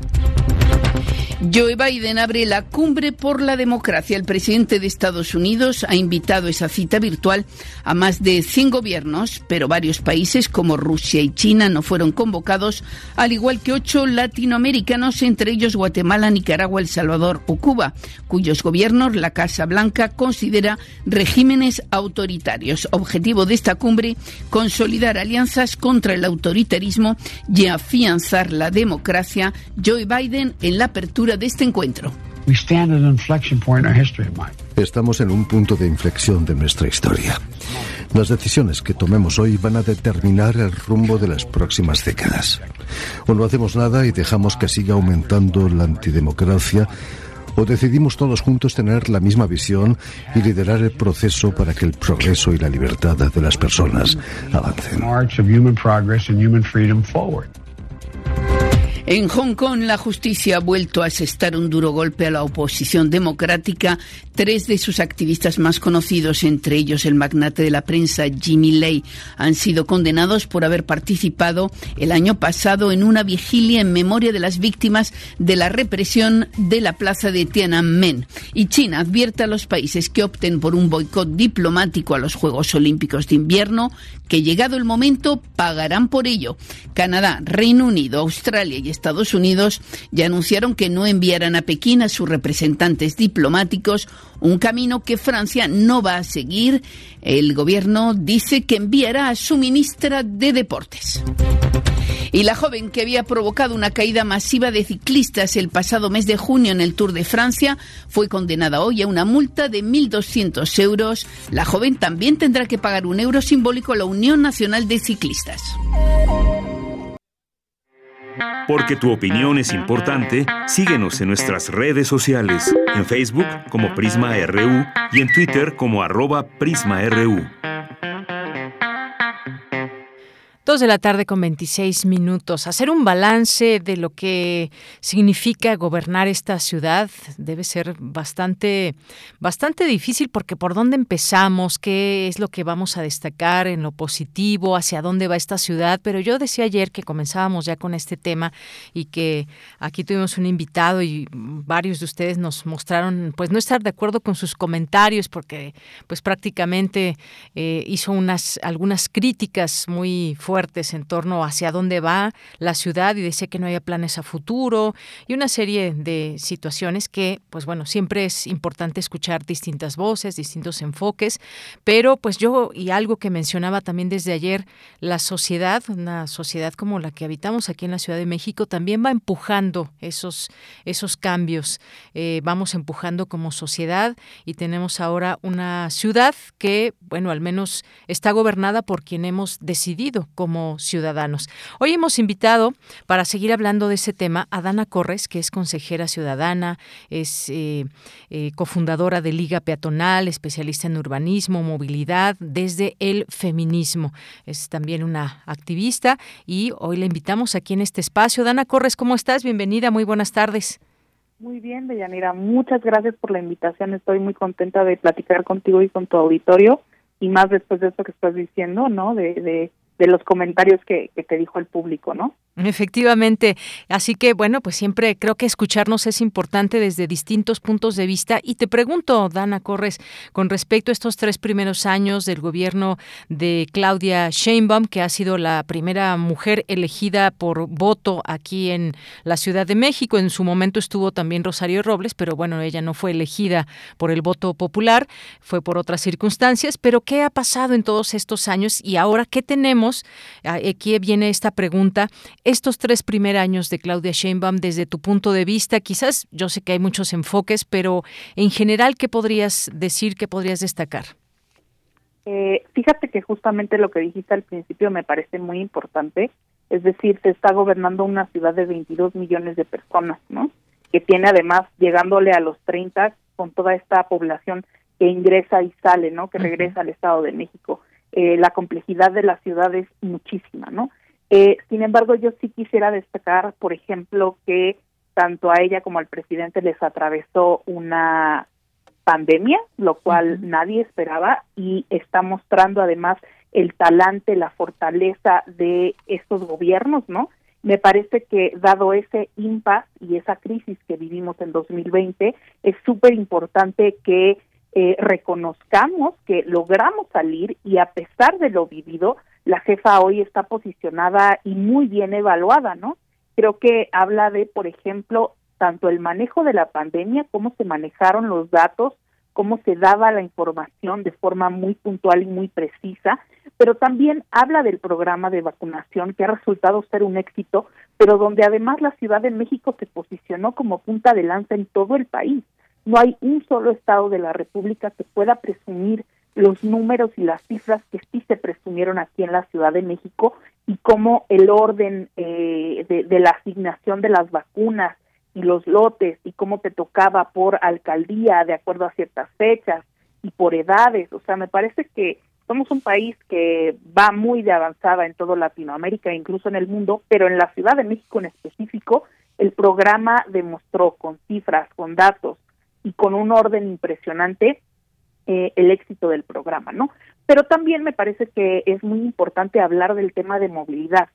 Si bien también se tuvo una crisis este año eh, a partir de lo que pasó en la línea 12 del metro, que evidentemente es un error y fue un grave error en un tema de mantenimiento y de la necesidad de dar más recursos a un tema que quizá puede ser no tan visto, ¿no? O sea, no, no se puede presumir el mantenimiento porque las infraestructuras ya allí están.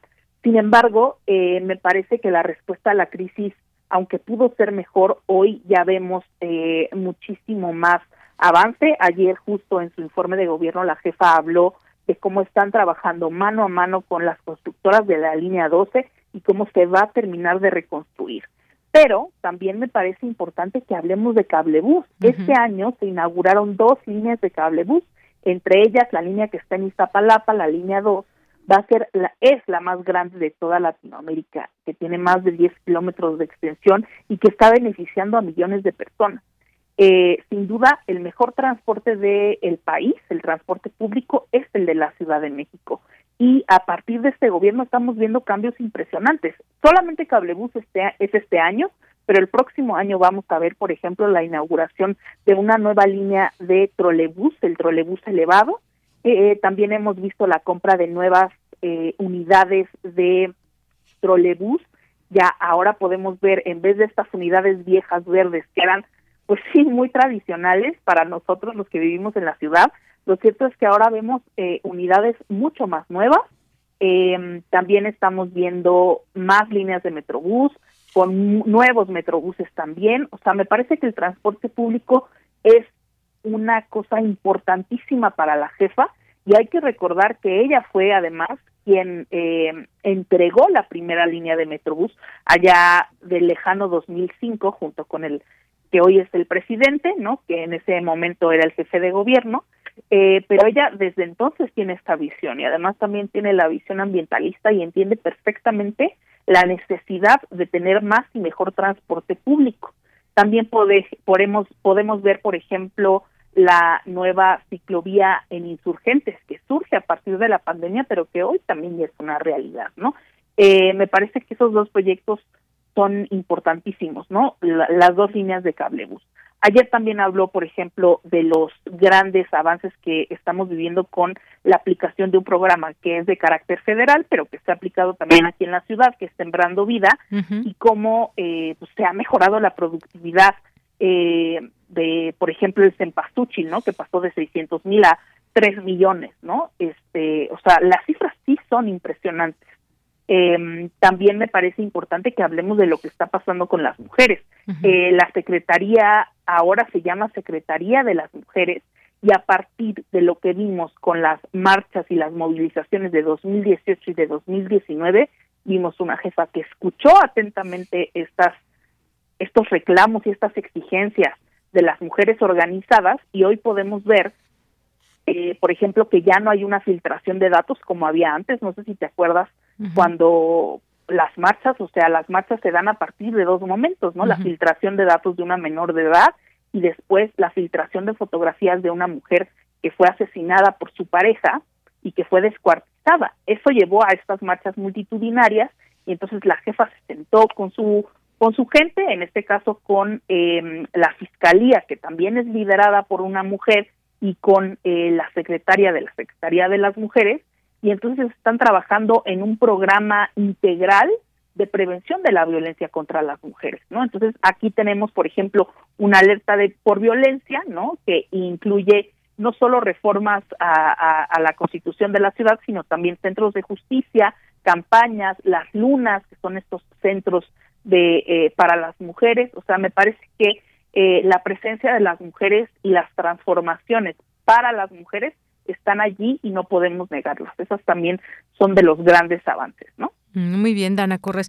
Y, efectivamente esto que, me, que mencionas de la movilidad, porque además es parte de tu, de tu expertise como en urbanismo y en movilidad, esta ciudad, bueno, creo que podemos mucho medir los ciudadanos que la transitamos, que la caminamos, que abordamos, que manejamos, ya sea en un automóvil, en una bicicleta, eh, en una motocicleta, que caminamos por esta ciudad, quienes nos damos cuenta cuáles, cuáles eh, son las cosas que van avanzando bien, cuáles todavía hay que poner más énfasis y pues no no eh, no hay no, no se tiene que regatear vaya avances desde desde un punto de vista político. Sabemos que la ciudad ahora quedó conformada también por una buena parte de, eh, de partidos de oposición a, a Morena, que es el partido al que pertenece la jefa de gobierno, y esto también pues dará más pluralidad de poder conocer que hacia dónde llevamos esta ciudad como ciudadanos que la integramos,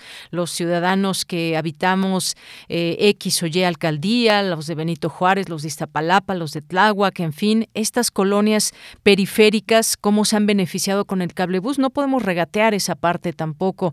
Hay que mencionar lo que se hace bien y quizás también hay algunos temas que, nos falta y que queremos sentirnos más seguros aún en esta Ciudad de México por muchas otras cosas que, que también pasan en este sentido. Algunas eh, deudas que se tienen con la ciudad que poco a poco pues tendrán que ir avanzando, pero también una buena parte lo hacemos como ciudadanos, es lo que yo creo, Dana, no sé tú qué piensas con respecto a este tema. Sí, me parece que justamente ciudadanos y ciudadanas vamos a tener que estar eh, sobre lo que está sucediendo en la ciudad. Pero sí me parece que desde el gobierno de la ciudad hay una vocación de escuchar y sí eh, tenemos, por ejemplo, las audiencias ciudadanas, También otra cosa que me parece muy importante es que este gobierno, a diferencia del pasado, ¿no? Con Mancera, sabemos dónde está la jefa, todo el tiempo está informando qué está haciendo, todo el tiempo está en constante eh, comunicación con la gente.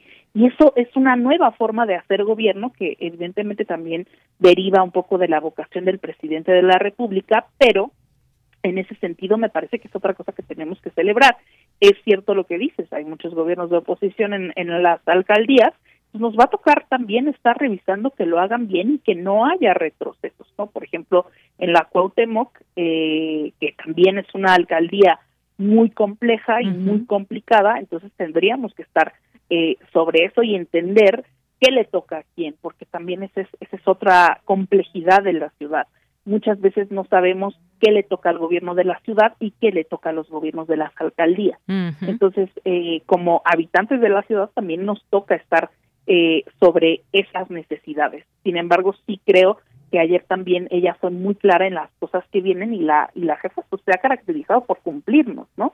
Eh, por ejemplo, ella menciona el apoyo a la a, la Universidad Autónoma de la Ciudad de México, a la nueva Universidad Rosario Castellanos, la van a terminar de construir el Hospital General en Coajimalpa, que no había, eh, se va a terminar la línea 12 del metro y en, en su reconstrucción, van a, ahora a poner un cablebús eh, en Chapultepec, eso fue lo que también prometió, y una de las grandes cosas que ayer también se dijeron fue la planta de energía solar más grande del mundo, eh, con el apoyo del gobierno federal, en específico de Rocío Nale, lo cual me parece que es importantísimo para la ciudad. También la jefa tiene muy claro las necesidades, por ejemplo, en cuanto a agua, ¿no? Y, y, y los problemas que tenemos en nuestros mantos acuíferos, etcétera. O sea, el que ella sea mujer y el que ella además venga de un ambiente pues, científico hace que ella entienda muy bien ciertas necesidades de la ciudad. Entonces me parece que, que pues el futuro se antoja promisorio, creo que la gente está contenta en la ciudad, evidentemente todavía hay muchas cosas que nos deben y esperemos que los tres años que falten nos alcancen, ¿no? Muy bien. Bueno, pues Dana Corres, hay mucho más que decir, pero el tiempo se agotó, así que te agradezco mucho. Ojalá que en otro momento nos puedas acompañar. Muchísimas gracias a ti, Deyanira, y un saludo a tu auditorio. Muchas gracias, Dana Corres. Hasta luego. Muy buenas tardes. Bien, pues Ana Corres es consejera ciudadana, es cofundadora de Liga Peatonal, especialista en urbanismo y movilidad desde, desde la mirada del feminismo. Continuamos. Relatamos al mundo. Relatamos al mundo.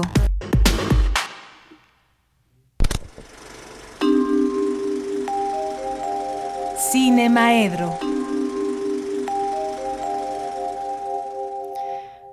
Y entramos a Cinemaedro, ya está en la línea telefónica el maestro Carlos Narro, que me estaba acordando de él cuando vi esta película que nos recomendó hace ocho días de, de Uruguay, Una noche de 12 años, me parece que se llama. Tremenda película. ¿Cómo estás, Carlos? Buenas tardes. Hola, ¿cómo estás? Qué bueno que ya la viste esa película, hombre. Porque sí, sí, es una tremenda película. Y sí, nos, nos permite todavía evaluar de una mejor manera eh, a José Mújica, pues, ¿no? O sea, casi podríamos decir que el aislamiento y, su prisión es el equivalente que otros grandes sabios en la historia de la de la humanidad eh, han hecho voluntariamente, ¿no? Sí, sí, una película, una gran película que seguimos recomendando si no la han visto a nuestros radioescuchas, que está en Netflix. Perfecto. Oye, pues muchas felicidades. no pues sabía yo que era la, la, la, fecha de tu este cumpleaños. Muchas felicidades. Qué bueno que la sigas pasando bien. Qué bueno que hubo quienes se acordaron y gracias a eso nos enteramos muchos más que no lo sabíamos. Claro.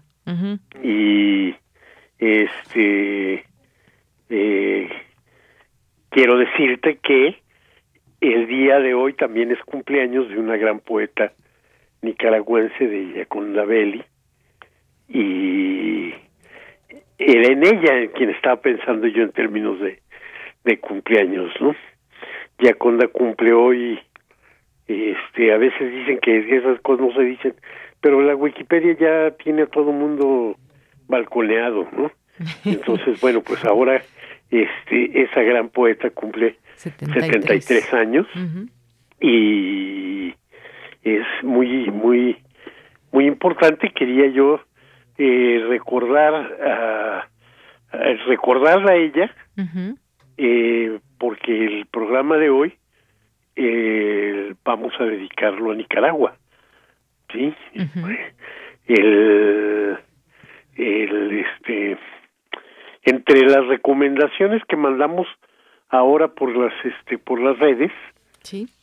eh, va un, un un este un documental mexicano de hace no sé cuánto será este 40 años 50 años ya de Rosa Marta Fernández que se llama Nicaragua este ahí Nicaragua Semilla de Soles de Rosa Marta Fernández. Rosa Marta Fernández es una directora de cine mexicano muy interesante, muy importante, de cine y televisión. Para la UNAM ella fue muy importante porque fue la fundadora del, de uno de los antecedentes de la televisión universitaria, que fue CUPRA, el Centro Universitario de Producción de Recursos Audiovisuales, que fue un primer intento de hacer eh, materiales audiovisuales de apoyo a, a los programas científicos. Fue una asociación que formó este que formaron la Facultad de Ciencias Químicas, la Facultad de Ciencias, la Facultad de Medicina, en el, en el que entre todas apoyaron a esta eh, asociación que fue Cupra, en la que además se formaron muchísimos de los primeros directores de televisión universitaria y eh, producían material de apoyo a los programas académicos y a veces un poquito más allá y mucho en apoyo a la divulgación de la ciencia y Rosa Marta fue la primera, la directora fundadora de Cupra. Posteriormente llegó a ser directora de, de TV UNAM también y entonces en esos dos ámbitos desarrolló un trabajo de documental muy, muy, muy interesante, muy amplio. Pero también fue la fundadora del colectivo Cine Mujer, es una pionera en el en la utilización del cine para la lucha feminista y las últimas semanas este estuvieron por ahí eh, exhibiéndose algunas de las de las películas que ella hizo y si eres mujer y, y si rompiendo el silencio en fin eh, películas muy importantes en términos de la lucha feminista. Su película sobre Nicaragua eh, fue una de varias películas mexicanas la, la, la revolución sandinista fue un movimiento que verdaderamente impactó a, o nos impactó a todos este a toda una o varias generaciones que este acudieron con mucha esperanza a lo que ocurría en este en Nicaragua. Creo que desde la guerra civil española no había habido una movilización internacional de las magnitudes de la que atrajo la, la revolución sandinista. Y eh, Rosa Marta fue una de estas cineastas que acudieron a, a hacer su película por allá. Y eh, este, el propio nombre de su, de su película nos denota algo que era lo que se vivía en esos años del 78, 79, cuando se derrocó a la dictadura de eh, Anastasio Somoza o a la dinastía, porque ya eran tres dictadores con el mismo apellido seguidos, nada más trasladándose el, este, el poder en una dictadura que ya completaba los 40 años. Y entonces eh, había un gran optimismo sobre lo que podía pasar. Y esos primeros meses de la revolución sandinista además fueron meses verdaderamente intensos y con muchas novedades, pues, ¿no? Porque algunos de las de los personajes más importantes de la cultura en Nicaragua eh, se habían eh, adherido al movimiento sandinista, formaban parte importante de él. Entonces el gran poeta eh, Ernesto Cardenal, el gran cuentista, novelista eh, Sergio Ramírez, la gran poeta Yaconda Belli, y si le seguimos buscando, por todos lados de la cultura había cosas importantes. Y eh, en este eh, mare magnum de gente interesante, inteligente, creativa, capaz y, eh, y demás, de pronto parece inexplicable que el poder o la coordinación de la Junta Revolucionaria la tomara Daniel Ortega, no ni siquiera su hermano Humberto, que era algún un dirigente sandinista todavía más importante que él, o Tomás Borges, que era el, el gran ícono este eh, militar de la de, de esa de esa revolución de esa de esa guerra de ese movimiento eh, o incluso Henry Ruiz otro otro líder militar pues pero que como tenían tantas eh, diferencias entre ellos escogieron al más menso para decirlo claro. Escogieron al que parecía que iba a causar menos problema y ese fue Daniel Ortega. Y pues resultó que eh, que se escogió más como como suele suceder este el, los gobiernos de Daniel Ortega fueron sucesivamente provocando que la gente más clara fuera dejando el movimiento. Y estamos hablando por ejemplo del resto cardenal que lo hace público después de haber sido ministro de educación. Dice no puede ser la manera en la que Daniel está traicionando a la revolución y está traicionando al sandinismo. Y ahora, bueno, pues el mes pasado hubo elecciones y toda la gente inteligente, toda la gente capaz, toda la gente que hubiera podido ser candidata a la presidencia, resulta que estaba o en la cárcel o en el exilio.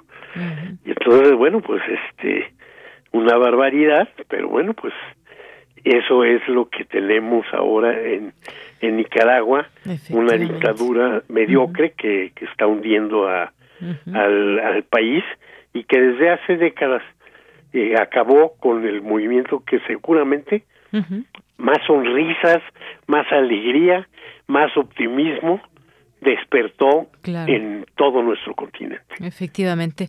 Carlos, pues muchas gracias, gracias por estas reflexiones y esto que nos dices a partir de Yoconda Belli y, de todo esto que nos, nos comentas que tiene que ver con Nicaragua. Muchas gracias. Y ahora me, salté mi costumbre de, de contarles algunas de las películas.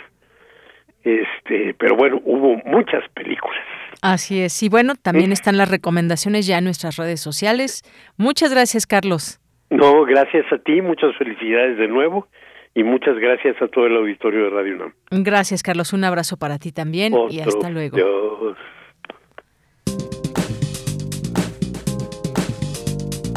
Cultura RU. Bien, pues nos vamos ahora a Cultura con Tamara Quirós.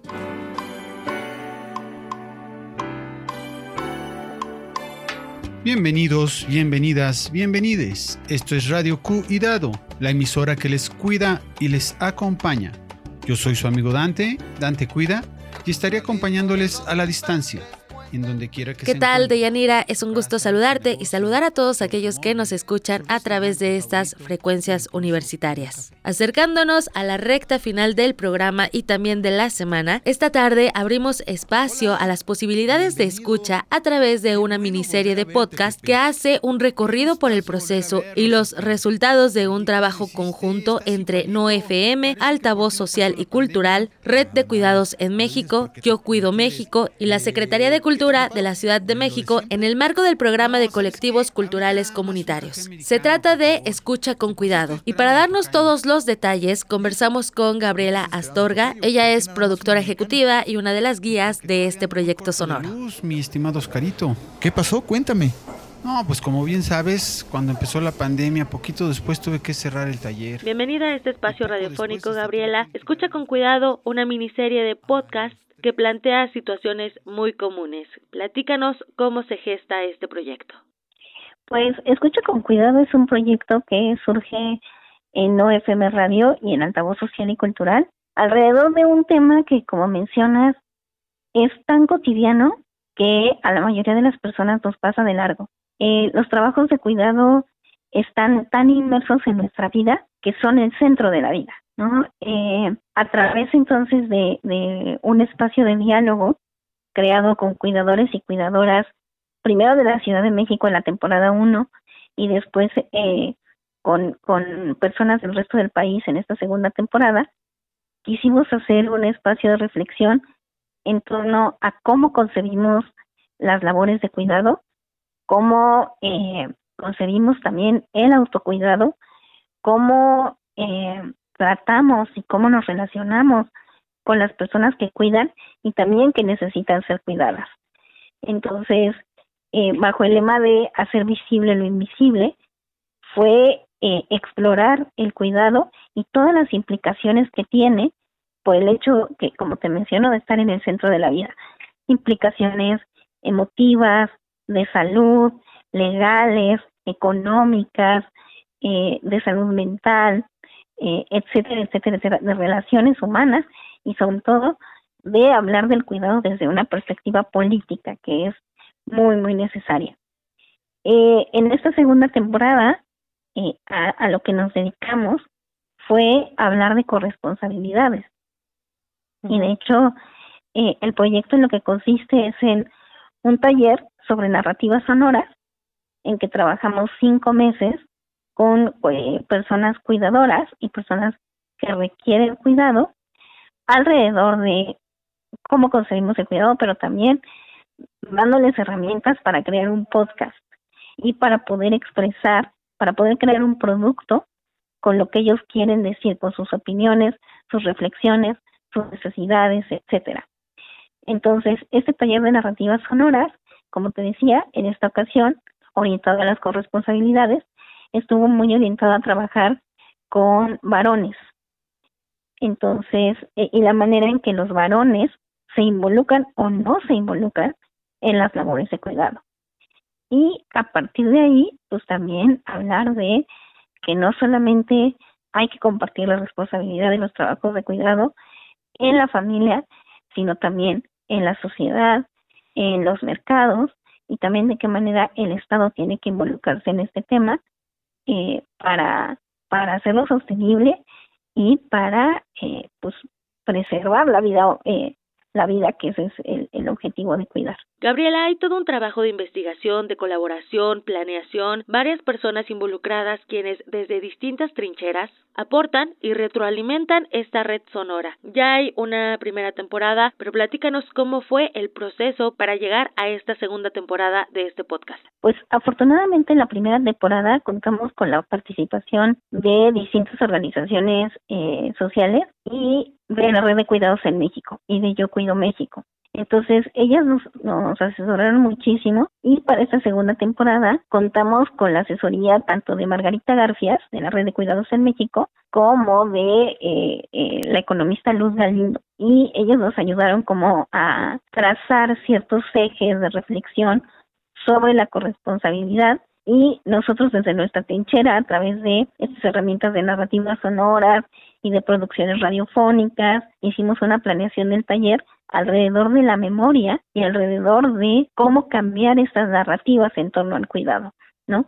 Cómo hablar del cuidado cada uno desde nuestra trinchera y no hablar del cuidado desde la feminización, eh, de, de el trabajo doméstico, desde los roles de género, desde también eh, la lejanía afectiva de los varones, etcétera, etcétera. Entonces, sí, se armó un equipo de cuatro talleristas, en este caso fue eh, Oscar Muciño, Oscar Suárez Alemán, eh, Aleida Savi y yo, con la, como te decía, la, la, el apoyo eh, de Margarita García y de Luz Galindo. Gaby, eres una profesional de la radio y la escritura. ¿Qué nos puedes compartir sobre el aporte a nivel personal de este trabajo conjunto que además llega a diferentes tipos de comunidades y que hay sobre este tema central, el cuidado?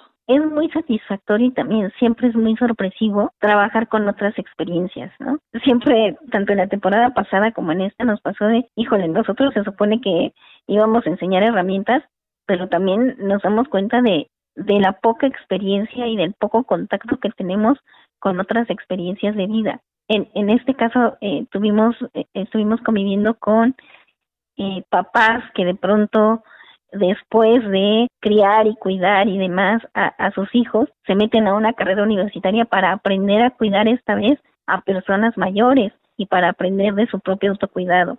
Eh, papás que están enfrentándose a estas nuevas conversaciones sobre roles, roles de género y se están haciendo un montón de preguntas sobre cómo criar varones y cómo criar mujeres, ¿no?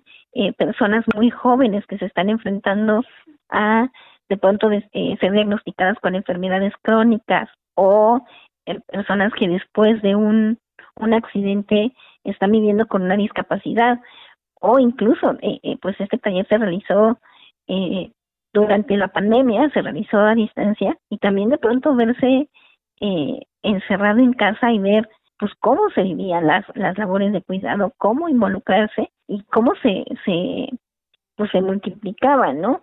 Cómo hacer frente de pronto a pérdidas de trabajo, a pérdidas económicas, a tener que buscar otras maneras de, pues, de sobrevivir, ¿no?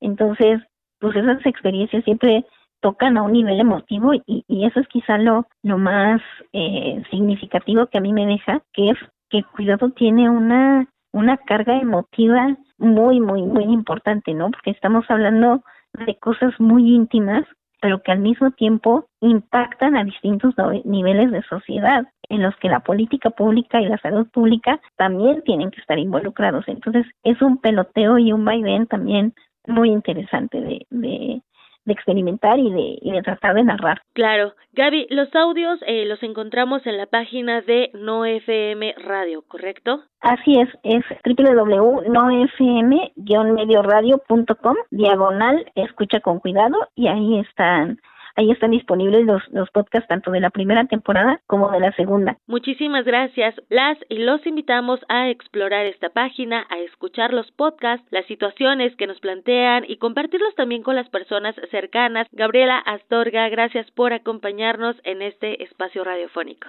Muchísimas gracias a ti por el espacio. Hasta luego. Oye, ¿te puedo dejar un par de pasteles? ¿Seguro, seguro? ¿Los traes ahorita o me los pasa a dejar al rato? Al ratito te los traigo. Pero sí, tráetelos y aquí los vendemos y lo que salga pues ya lo vamos eh, repartiendo, ¿no? Oye, padrísimo. Mira, ya te traen tu café. ¿Cómo vas a querer endulzarlo? No, no, Oscar, desde que empezó la pandemia dejé el azúcar. Así, lo tomo solo. Gabriela Astorga es una de las guías de la miniserie de podcast Escucha con Cuidado 2 Corresponsabilidades. Que tengan excelente tarde. De Yanira, regreso contigo el próximo lunes. Bien, pues muchas gracias, gracias Tamara por esta sección y ya nos despedimos, llegamos al final de esta emisión, nos escuchamos mañana de nueva cuenta a la una de la tarde. Gracias a todas las personas que nos siguen escribiendo aquí con todos sus comentarios sobre los últimos temas que también tocamos, aquí el de la Ciudad de México, este de los toros que es muy polémico y gracias también por todos sus, sus mensajes, sus felicitaciones. Un abrazo de verdad a todas y todos que han hecho posible o que han hecho de este día muy especial. Muchísimas gracias. Y nos despedimos aquí en, en cabina. Rodrigo Aguilar, Denis Licea, eh, Andrés Ramírez, Andrew Friedman. También estuvo por aquí Arturo González. Y aquí en los micrófonos se despide de Yanira Morán. Gracias, buenas tardes y muy buen provecho.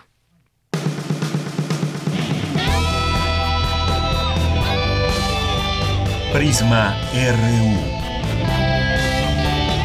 Relatamos al mundo.